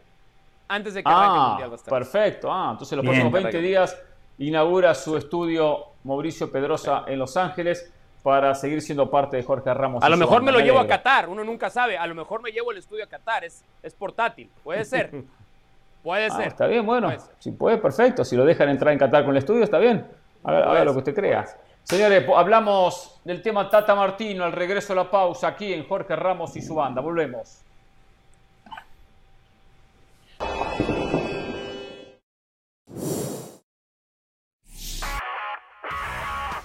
Saludos, mi nombre es Sebastián Martínez Christensen y esto es Sport Center ahora. Hoy comenzamos hablando del béisbol de grandes ligas, dado que el manager de los Astros de Houston, Dusty Baker, se decidió por Lance McCullers Jr.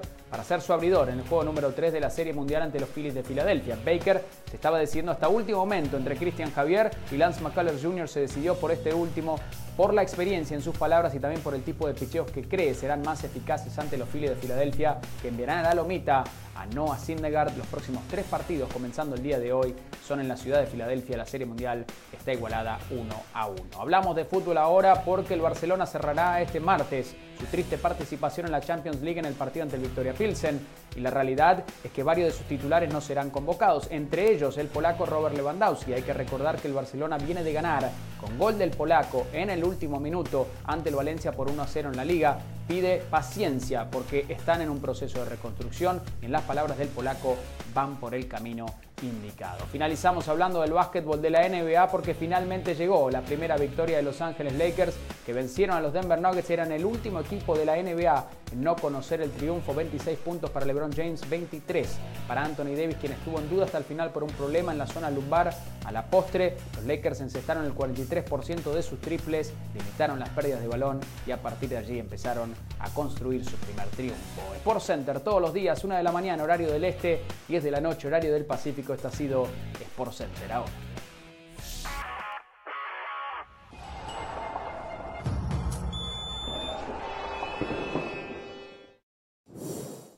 Igual. A ver, en el popular programa Ahora o Nunca que conduce nuestro nuevo compañero aquí en el programa, Mauricio Pedrosa, hace unos ¿En qué canal sale? Declaró algo en ESPN Deportes. Sale en ESPN Deportes. Ah. Ahora marca, ahora tiene algo de ratings por todo lo que le dejamos nosotros a cronómetro y ahora nunca. De que volvió Jorge Ramos y su banda a la pantalla de ESPN Deportes a levantar la tarde, a potenciar todo el efecto dominó. Pero bueno, por cierto, em, vi algo hace unos días que me dejó caliente. Me dejó caliente y me pareció una falta de respeto. Ah, ¿ve el programa? Ah, qué bien. Esa es la primera nota. Ve, el programa. Gracias. Gracias. Gracias. Caliente, plancha. gracias, gracias, gracias. De casualidad quedó el programa encendido, quedó el televisor encendido. Mi esposa mira a Jorge Ramos su banda, siempre lo apaga cuando termina, pero Augusto lo dejó, no tiene nada que hacer, se fue, no se dio cuenta. Dejamos a veces prendido para que el perro escuche algún sonido, algún audio. Entonces, bueno, lo, dejo. Y llego en la cocina y lo veo. Y veo esto que le pedí al señor Brian García que por favor nos traiga esta parte. Porque lo que hizo Mauricio Pedrosa realmente, realmente deja mucho que desear. Muchísimo que desear. ¿Qué pasó? Vean aquí esta parte del programa. Ahí va por qué. Lo primero de todo, está comprometido con el proyecto. Gerardo Martino ya se quiere ir. Eso de entrada a mí me marca una diferencia muy importante. Greg Berhalter realmente quiere su trabajo, tiene pasión por lo que hace, le interesa el bienestar de la selección, de sus jugadores. Al Tata Martino le vale madre, discúlpenme que lo diga con esa franqueza, pero no me tengo que decirlo, no va ni a los entrenamientos. Prefiere quedarse a ver a ah. Argentina cuando bien puede grabar el partido y verlo después. Fue protesta. Ah, a ver, pero él dice, si es protesta, eso no es la versión oficial. La versión oficial es peor todavía. Es peor todavía. ¿Sabes qué? Yo prefiero a alguien que esté comprometido como Greg Berhalter. Ustedes critican mucho. En la comodidad del programa, ¿vio, lo cómodo que están ahí? Dijo Mauricio Pedrosa que al Tata Martino le vale madre la selección mexicana. Un disparate. Un Tata Martino que fue a visitar las familias de cada uno de los jugadores que va a llevar al Mundial para que conocieran todo en detalle cómo van a tener acceso a cada partido, dónde reciben las entradas, cuándo tienen que ir al estadio, quién los va a buscar, todos los detalles pasando por los 26 hogares de los familiares, de los padres, de las novias, de las esposas, de los futbolistas, para que a ninguno se le ocurra en las horas previo a un partido comunicarse con el jugador ese Tata Martino para Mauricio Pedrosa le vale madre la selección.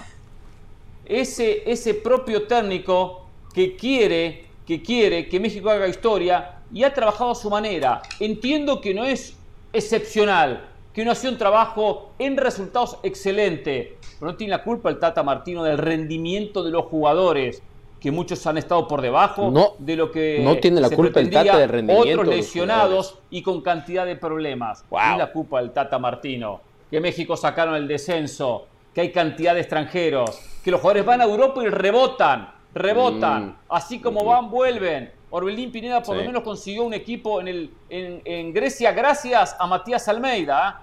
Porque si no Sí. regresaba, ¿eh? Me avisas cuando, no te quiero interrumpir, me avisas cuando acabes nada JJ más, ¿eh? Musi- Cuando, cuando, cuando acabes me avisas Macías. porque no te quiero interrumpir. Te estoy como regresó Me avisas cuando JJ acabes. Macías, que acá en su Mm. momento decíamos tenía nivel de selección, después se lesionó, pero fue a Europa simplemente a conocer España, como tantos jugadores. Entonces, todo eso tiene la culpa el Tata Martino. Si algo tiene el Tata Martino, que es un profesional, podemos criticarles algunos aspectos como técnico, es verdad.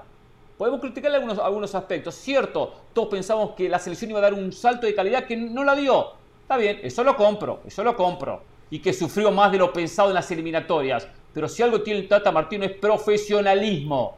Y quiere hacer historia en el Mundial. Y se prepara como ninguno para llegar ¿Ya? de la mejor ¿Otro manera al monólogo? Mundial. Que le vale más bárbaro. la selección es realmente ¿Ya? desconocer del Tata Martino Bueno. y hasta desconocer de la profesión Creo de que los ya, técnicos. creo que ya Hernán, Porque los que somos Hernán Pereira sabemos. parece, a Hernán Pereira parece una carrera, una carrera No, no, no, no. Pereira parece más que un comentarista deportivo, 60 un defensor del Tata. No, no, no, no, no. Abogado del Hernán, Tata. Hernán Pereira, Hernán Pereira es Danny Hamlin, ¿no? Da, da 60 vueltas al mismo lugar, ¿no? Y siente que Es, llegó a eh, una meta. Es como dijera Vamos un por amigo partes. colombiano y poeta, da más vueltas que un perro para echarse. Exactamente, exactamente. Eh, yo no, lo, yo, yo no ofendería No, a Hernán es de esa como él manera. te Si- ofendió si hace esa es- rato, si esa que es la dijo que él encendida la televisión para que el perro escuche estás algo. en todo tu derecho Pues de por eso metimos al perro acá. dice, dice voy, voy nada más a atacar dos cosas porque este, esto es muy fácil, esto es muy, muy, muy... Pensé que me iba a presentar una oposición de mayor dificultad, pero esto es muy fácil. O sea, Pereira es el Toluca, ¿y tú el tenis. Pachuca o qué? No, yo, yo me siento en este momento Rafa Nadal jugando contra un 200 del mundo. Así es como me siento peloteando la pelota al otro Puro lado de la bla nada bla, puro bla bla no dice Ahí nada, va, ¿eh? Puro va, bla bla no dice va. nada, Bueno, perro no, que bueno, ladra no tú hablaste muerde, ¿eh? 60 minutos, Es un danos perro. oportunidad de hablar a los demás también. Tata Martino es un profesional. Es el, el- el argumento de Hernán Pereira es que Gerardo Martino es un profesional. Sí, lo es. Es un, es un mal profesional. Ese es el problema. Gerardo Martino es ¿Por qué es un profesional. mal profesional? Pero dentro del profesionalismo. No, no, porque es un mal profesional. Y hay malos. ¿Por qué es un mal profesional? Gerardo ¿Por Martino qué? pertenece al lado de los malos profesionales. Pues porque su trabajo ha sido altamente deficiente, no de ahora. Vamos a hacer un repaso muy rápido de la carrera No, no, de Gerardo no. Martino para ver en Puede dónde aterrizamos. Gerardo Martino no reventó el proceso capacidad. del mejor Barcelona de la historia, ¿eh? No nos olvidemos. A Gerardo Martino Sí. le dieron un Ferrari y lo chocó, lo estampó. Y casi, casi es pérdida total. No nos olvidemos de eso. No nos olvidemos de eso. A Gerardo Martino le dieron a la selección argentina otro Ferrari con Messi. Y se fue a estampar también con la misma pared Gerardo Martino. Estamos hablando de- El de- único logro de Martino Gerardo México. Martino en los últimos 15 años de su carrera es ganar la MLS. Voy a repetirlo. ¿eh? El único éxito deportivo de Gerardo Martino en los últimos 15 años, 10 años, si quieren, Pero eso si yo quieren no lo traer a la Paraguay de la Copa del Mundo del... del- de- ¿Ya terminó? No, no, no, no, no. Ganar la MLS. Y lo último, lo último, lo último. Para pasar la pelota a otros también. No, insisto, Messi también se la pasa a Soler y a otros jugadores. A Rodrigo de Paul y tal. El Tata Martino entonces, que cobre como secretario técnico, Hernán. Si el Tata Martino va a arreglar los hoteles, los boletos, las visitas, que cobre como secretario técnico y no como entrenador ni director técnico. Porque como director técnico le queda debiendo al fútbol mexicano.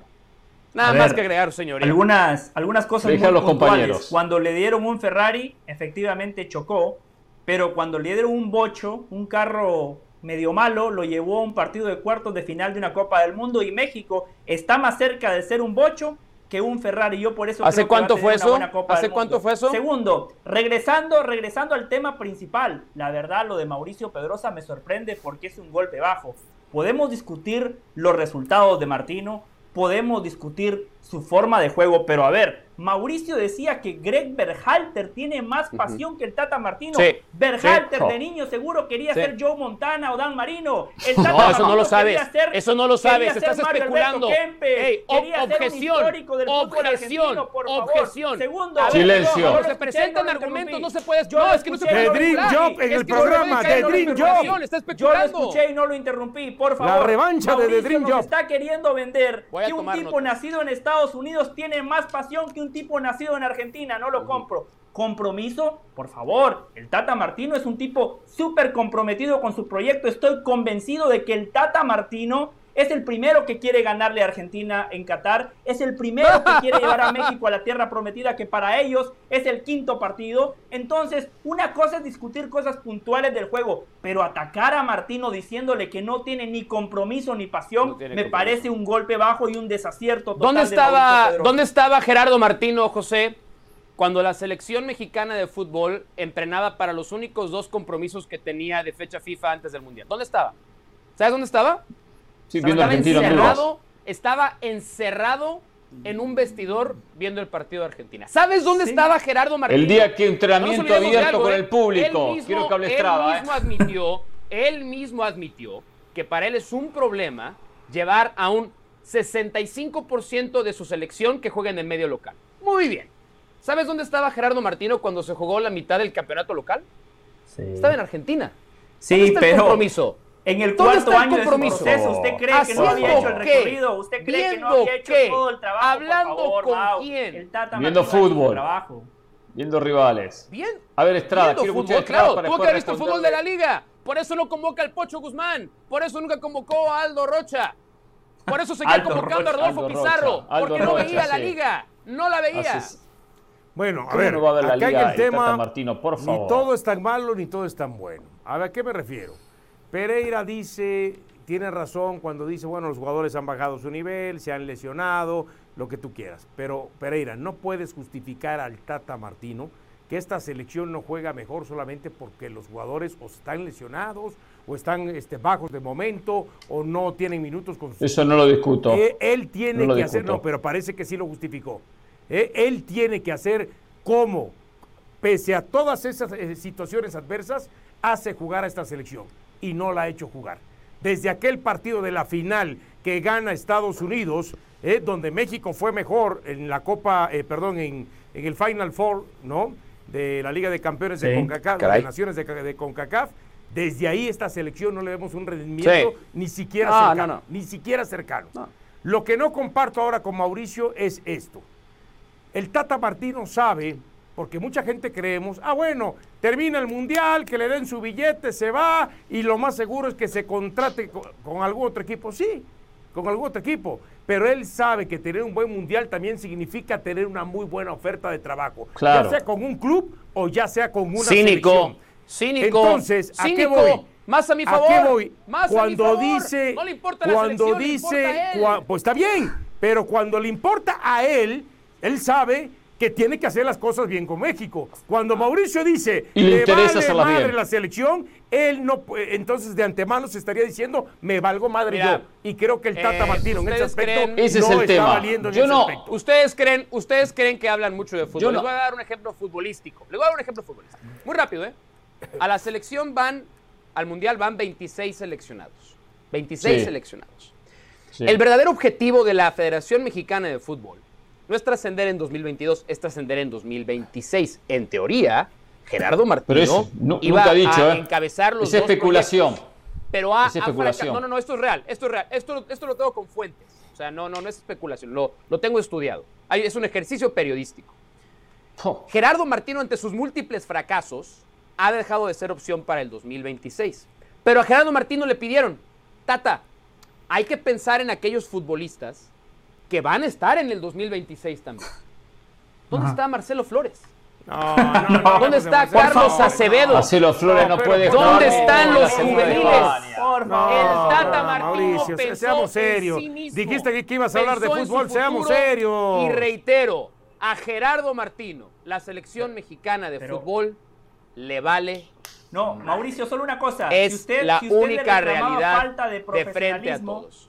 Si usted le reclamaba falta de profesionalismo, el profesional lo primero que quiere hacer es hacer un buen trabajo. Y el Tata Martino tiene que preocuparse por hacer un buen trabajo en Qatar. Después usted le exige que le dé lugar a Marcelo Flores, que no le alcanzó ni para entrar Sí. en la convocatoria Sí. de los Sí. 34 Juega en la segunda futbolistas del España. Arsenal que hicieron pretemporada en Estados Unidos, que hoy juegan en la segunda división de España. Usted seguramente Te voy a poner de un los que le ejemplo. pide que le dé más chance a Diego Lainez, un tipo que tuvo claro, cuatro entrenadores claro. en el Betis y nunca jugó. Te voy a hoy poner está en un el Braga ejemplo, y no juega nunca. Te voy a poner Ese un es el ¿Saben problema qué? del Tata Sencillo, ¿eh? Martino, si después al futbolista mexicano no le alcanza para Te voy a competir, poner un ejemplo no le alcanza sencillo. para jugar, El no es un ídolo- problema del Tata Martino, el entrenador Sí, de la está selección bien, está mexicana No me digas que a los para paraguayos sí les a los alcanzaba, ¿no? que están en competencia, A los que paraguayos tienen sí les alcanzaba, a los que tienen regularidad. El entrenador de la selección mexicana no está para consolidar a los futbolistas mexicanos, voy a poner está un para ejemplo. poner en la cancha a todos aquellos que Cuando ya dejes han de gritar, en primera cuando división. dejes de gritar, te voy a poner un ejemplo que me acaba de dar la semana pasada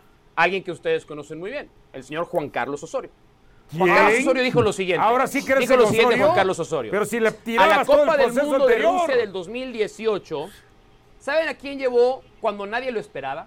¿Saben a, ¿A quién, quién? le dio la oportunidad de ir convocado para ver cómo es un mundial? Conocer ¿A cómo quién? se rodea y qué significa representar a un país Estamos- ¿A futbolista y hoy es titular inamovible de uno de los mejores equipos de Europa. O por lo menos de su país en Europa. Eric Gutiérrez. Él lo llevó.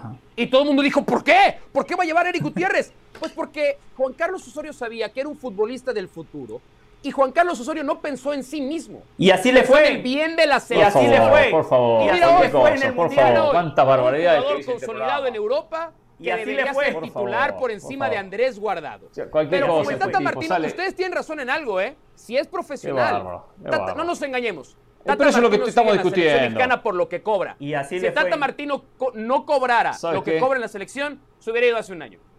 ¿Sabes qué? Voy a ir a la pausa. Después No, a ahora- ahora puro como bla, Osorio es bla, amigo bla, de- bla, y la tan Es amigo de cadena, lo Sí, sí, defendemos. rápido. Ya, tan rápido. No recuerdo que el señor Mauricio Pedrosa. No, no, no, en de raza pausa deportiva defendiera a Osorio. Lo mataba Lo todos los días. hablar. Lo dejamos Cuando citó. Osorio, ahí perdió el debate. Ahí, claro, ahí Sí, perdió sí, Osorio. si Osorio, su ahí perdió el defensor- debate. Si su defensor Ah, es, es este Juan. Carlos Osor- Osorio. Su compañero Juan Carlos. Osorio, eh, tengan cuidado. Tengan cuidado. Su compañero Juan Carlos Osorio. Qué bárbaro. Tengan cuidado. Qué bárbaro.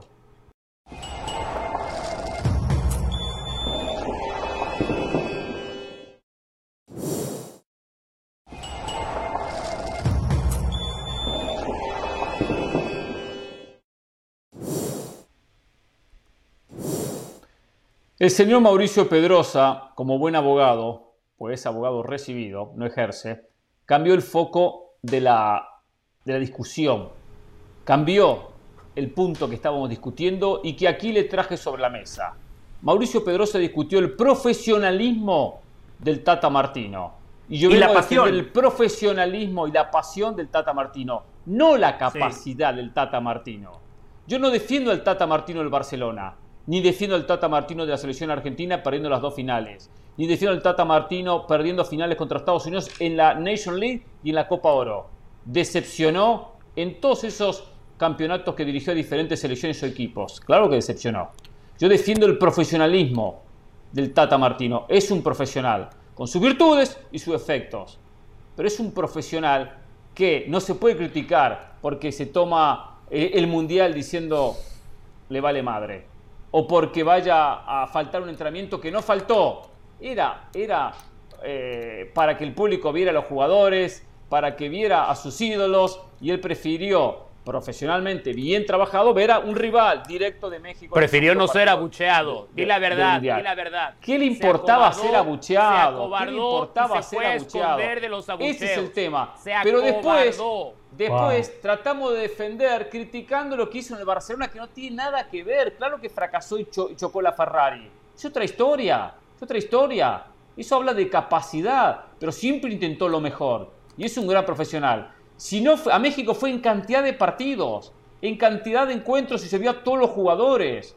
Convocar lo A que ver, tenía pero que ¿cuál es tu convocar. defensa? Sigo, sigo sin entender a dónde quieres llegar. Sigo sin entender a dónde quieres Llego, Ayúdame lo que quiero llegar, a dónde es una quieres falta llegar. de respeto de tu parte, criticar el profesionalismo de, de Una Tata crítica Martino. no es una falta de Como respeto, que no ¿eh? le importó. No, yo sí, porque, porque No, vienes no, en una un crítica- programa. Una- verdad no, que- entonces que no ustedes son una bola de Pero decir irrespetuosos, que le vale madre la selección. cosa. Decir que le vale No. madre la selección es decir que no le importa nada la selección. Y sí Por le cierto, importa yo no dije lo que mexicana. está puesto aquí en la gráfica, ¿eh? Yo utilicé, yo utilicé otra expresión. Si la vamos a poner, pongámosla como es. Yo, yo utilicé otra expresión. Si la Ya a pongámosla Lo mismo. Sin miedo. Significa sin miedo, lo sin mismo. miedo. Significa lo mismo. Pero- Con eso ya está. Ese es el A tema. mí donde, donde Mauricio, donde Mauricio me decepciona es cuando termina utilizando a Juan Carlos Osorio como referencia para argumentar y para sumarle a su ¿no? debate. El señor, el señor Juan Carlos Osorio, Mauricio, será recordado como el técnico que perdió 7 a 0 en una Copa América Centenario. Usted le critica a Martino que no le ganó la final a Estados Unidos en una Copa Oro. Bueno, el señor Juan Carlos Osorio perdió superior. semifinales contra Jamaica. Contra Jamaica en una Oye, Copa y me ayudas- a ver, ayúdame de con dos 15 cosas. minutos. Pero Mau, ayu- después- no, no, no. usted me acusa Qué de bárbaro, gritar, lo sol- que pasa es que usted me interrumpe, solito, usted me solito. interrumpe, es como Jorge. Ramos. Yo cuando usted habla no lo interrumpo. No, está bien, te hacemos un favor, Osorio, pero bueno, está bien. En Copa Confederaciones, después de 15 minutos contra Alemania, el partido ya se había liquidado. En el Mundial él sigue viviendo esa victoria contra Alemania, pero la gente no recuerda que Mm. Corea del Sur también le ganó a Alemania. Si Corea del Sur Y México no le, le ganó ganaba a Corea del Alemania Sur. en ese último partido, México ni siquiera avanzaba a la siguiente Y México ronda, le ganó a Corea del 3 0 Sur. No, pero con el empate Para pasaba México. Carlos Osorio tenemos que poner todo Pero en la tienes balanza dos y sin lugar a conceptos- dudas, es el último gran fracaso en la historia del Tienes fútbol dos mexicano. conceptos confundidos y te voy a ayudar para que me ayudes tú a contestar, ¿eh? Yo te voy a dejar hablar. Yo te voy a dejar hablar. ¿Quién fue el único director técnico que le ganó a Estados Unidos en Estados Unidos en eliminatoria mundialista en este milenio? Juan Carlos Osorio. ¿Quién fue? Sí, Juan Carlos, Osorio, ok. qué bueno. ¿Quién muy fue el bien. director Un- técnico? claro, ¿Quién sí. fue el director técnico que sumó más puntos en la clasificación hacia una Copa del Mundo en lo- eh, desde que arrancó el milenio? ¿Quién fue? Perfecto. Juan Carlos Ahora, Osorio. ¿Quién fue? ¿Quién fue? ¿Quién fue quién fue. Ahora le Ahora, pregunta ¿Quién el Valle. Juan Carlos Ahora le pregunto yo. ¿Quién Ahora fue el único técnico en una Copa América que se ha comido siete goles? Sí, perfecto, contra el equipo que a la ¿Quién postre fue fue? campeón. En este contra el milenio, equipo. No, tú vas a matizar, milenio, yo voy a ¿cuál matizar también. En Tú este vas a milenio, matizar, Mau, yo voy en a matizar también. En este milenio, en mundiales, en mundiales, ¿cuál tuvo la peor ofensiva en este milenio? En Eh, mundiales, no, ¿cuál no tuvo la fue peor defensiva? No, no fue la peor ofensiva. Y te estás confundiendo además con otro concepto. Sí. En la era de Gerardo Martino, ha habido más futbolistas que regresan de Europa que los que se van a Europa. Ah, y eso es culpa de la Osorio. era- Eso es culpa de Martino. solamente en la, so- y en este milenio, solamente Es en la era de, de Ricardo. Lavolpe se mandaron más futbolistas a Europa Sí. como la de Juan Carlos Osorio. ¿Qué quiero decir con esto? Juan Carlos Osorio trabajó, fue profesional, fue un gran profesional. Martino trabajó, los ¿Puedo hacer una pregunta? ¿Puedo Consiguió hacer una la pregunta, victoria Mauricio? más importante Mauricio, en la en aquella fiesta del famosa, fútbol mexicano en aquella últimos fiesta 20 famosa, años. Mauricio, en aquella fiesta famosa en México previo al Mundial, Juan Sí. Carlos Osorio dio la bendición, dio el permiso, Sí. eso es ser un buen profesional. ¿Y qué tiene? No, qué no, tiene no, eso es ser un buen profesional. Sí, El ¿qué quiere hacer una rendimiento-? ¿Estaban en, ¿Estaban en horario de trabajo? No, pero Ah, está bien todo lo que... Ah, por no. Ah, no. Mauricio. No, no, no, no quieran engañar, no quieran engañar. El rendimiento Bueno, individual aquí la de única cada cuestión- futbolista. aquí la única que es el cuestión es- quinto que más va a cobrar. Aquí la ¿eh? única cuestión es que Se pensamos que ya el Tata Martino, de acuerdo a lo que dice Mauricio, ya fracasó. Ya que ni vaya al Mundial, Sí, ya fracasó. ni se presente, ya fracasó. Así Claro. llega el quinto Bueno, si partido, creen- cosa que no si ha llegado que han ningún visto otro de los que técnicos. México le va a ir al ya Mundial, fracasó, ya fracasó. Ya Mauricio dice que el Tata Martino fracasó. Ahora yo también pregunto, alguien decía, creo que José, que en semifinales quedó eliminado México ante Jamaica en la Copa Oro. ¿Eh? Martino le Sí. ganó una Copa Oro a Estados Unidos con aquel gol de Jonathan 1 Claro. 0. O sea, Sí, vamos, sí, vamos también, a decir todo, digamos todo. Sí. No nada más lo que nos No, conviene. sí, sí, sí. No nada claro. más de acuerdo. Y después, Dionisio, y después, Sí, sí, no le sí, ganó a Estados sí. Unidos en los siguientes cinco partidos. Sí. Cinco Sí. partidos. Juan Carlos Osorio ganó el Pero- No, pero Osorio no ganó una Copa ¿eh? Oro. No me vengan con Copa Oro. Osorio no que ganó ni Siendo la superior, Copa Oro. ¿eh? Martino llegó a dos que finales de Copa Oro. Una la ganó y la otra la perdió. Ohio Se llama Juan Carlos Osorio. Ahora, si ustedes creen ¿Qué si tiene ustedes que ver están Osorio satisfechos con el nivel de profesionalismo de Gerardo Martino, me preocupa. Porque su estándar de, profe- de profesionalismo entonces es muy bajo. Y a mí me vendieron que yo venía a un equipo de alta calidad profesional. No me hagan Sí. dudar que su estándar de profesionalismo es más limitado del que yo creía, ¿eh? No me lo hagan creer. No, no, me lo no, hagan confundamos. Eh, lo que sí nos llama la atención que vengas a defender a Juan Carlos Osorio. O sea, que Osorio salga como defensa tuya. Excelente Eh, entrenador, Juan Carlos Osorio. Como cuando haces tu debate en Jorge Ramos. ¿Cómo fue ese, ese tuit que nos puso Hércules Gómez? Ajá. Pero bueno, habría que traer también a Hércules Gómez de vez en cuando, sí. sí no creo que. A Hércules hay que Gómez. entrar a este Ah. programa, ¿eh? Hay que sumar a Sí, Hércules. sí, Hércules este Gómez. Creo que lo puso Sí, desde sí, la sí, envidia. sí. Creo que fue desde sí, la porque envidia. veo- desde la envidia. Veo que arrinconamos a Mauricio y, y que empieza a cambiar el tema. Primero que el profesionalismo lo confundió con capacidad. Y después al Tata Martino lo confunde con Juan Carlos Osorio, que no venía al caso Juan Carlos Osorio. ¿Qué venía al caso? Pero bueno. Un entrenador de selección, A otro entrenador y de selección. a B. Si no es una Osorio lo invitó a cenar en Los Ángeles y ahora habla bien de y él. Qué pone- bárbaro. Y, y, po- y pone así, hablamos de, le digo más, hablamos de Los Ángeles FC y trajo a los Lakers. Y hace un rato muy bien, Sebastián Martínez Christensen, contándonos que los Lakers ganaron su primer partido de la temporada, por eso la gente no va a la cancha, es. por eso no le está dio cuenta. No, al revés. No, la no, no, información. Al revés. Por eso la no va gente nadie al estaba con estadio. más ansia. Por eso. de, como ustedes dicen, no darle va. el aguante No le ganan a nadie. La No gente, la gente sacó las nadie. bandas y las bufandas. cosa, Mauricio. Y tal, tal, con mayor razón, por supuesto. Por supuesto. Acá, Mauricio, te vas a sumar a un equipo ganador, a un equipo ganador. Aprovecha la Al oportunidad. Paris Saint-Germain. Piensa Sí. un poco más, recapacita en algunos conceptos y no te vayas con la gilada, ¿entiendes? Con lo, con lo fácil, con que Martino se reunió con... Con, Con la el borregada, que no se vaya con la borregada. táctica. Aquí hay que pensar y analizar, hay que pensar. es un Yo lo dudaría, ¿eh? analizar, no simplemente abrir el micrófono y venir a decir cualquier cosa por No, por me da, me da mucha bueno, alegría saber que hay este, una, o- opiniones comprometidas con la bandera. Me parece muy bien darme cuenta Gracias, desde ahora señores. Hasta que mañana. Cuando se terminan las limitaciones, cuando se terminan los análisis, comienza, comienza la agresión que tiene que ver con Muy la bandera. Eso ya lo vivimos. No, no, pero bueno, agresión. a veces no hay cómo defenderse. Ha sido un placer, señores. Gracias. Hasta mañana. ¿eh? Pese a que esté Mauricio, seguiremos siendo Yo el pensaba uno. que era esa sí y punto, el más escuchado. ¿No? Ah.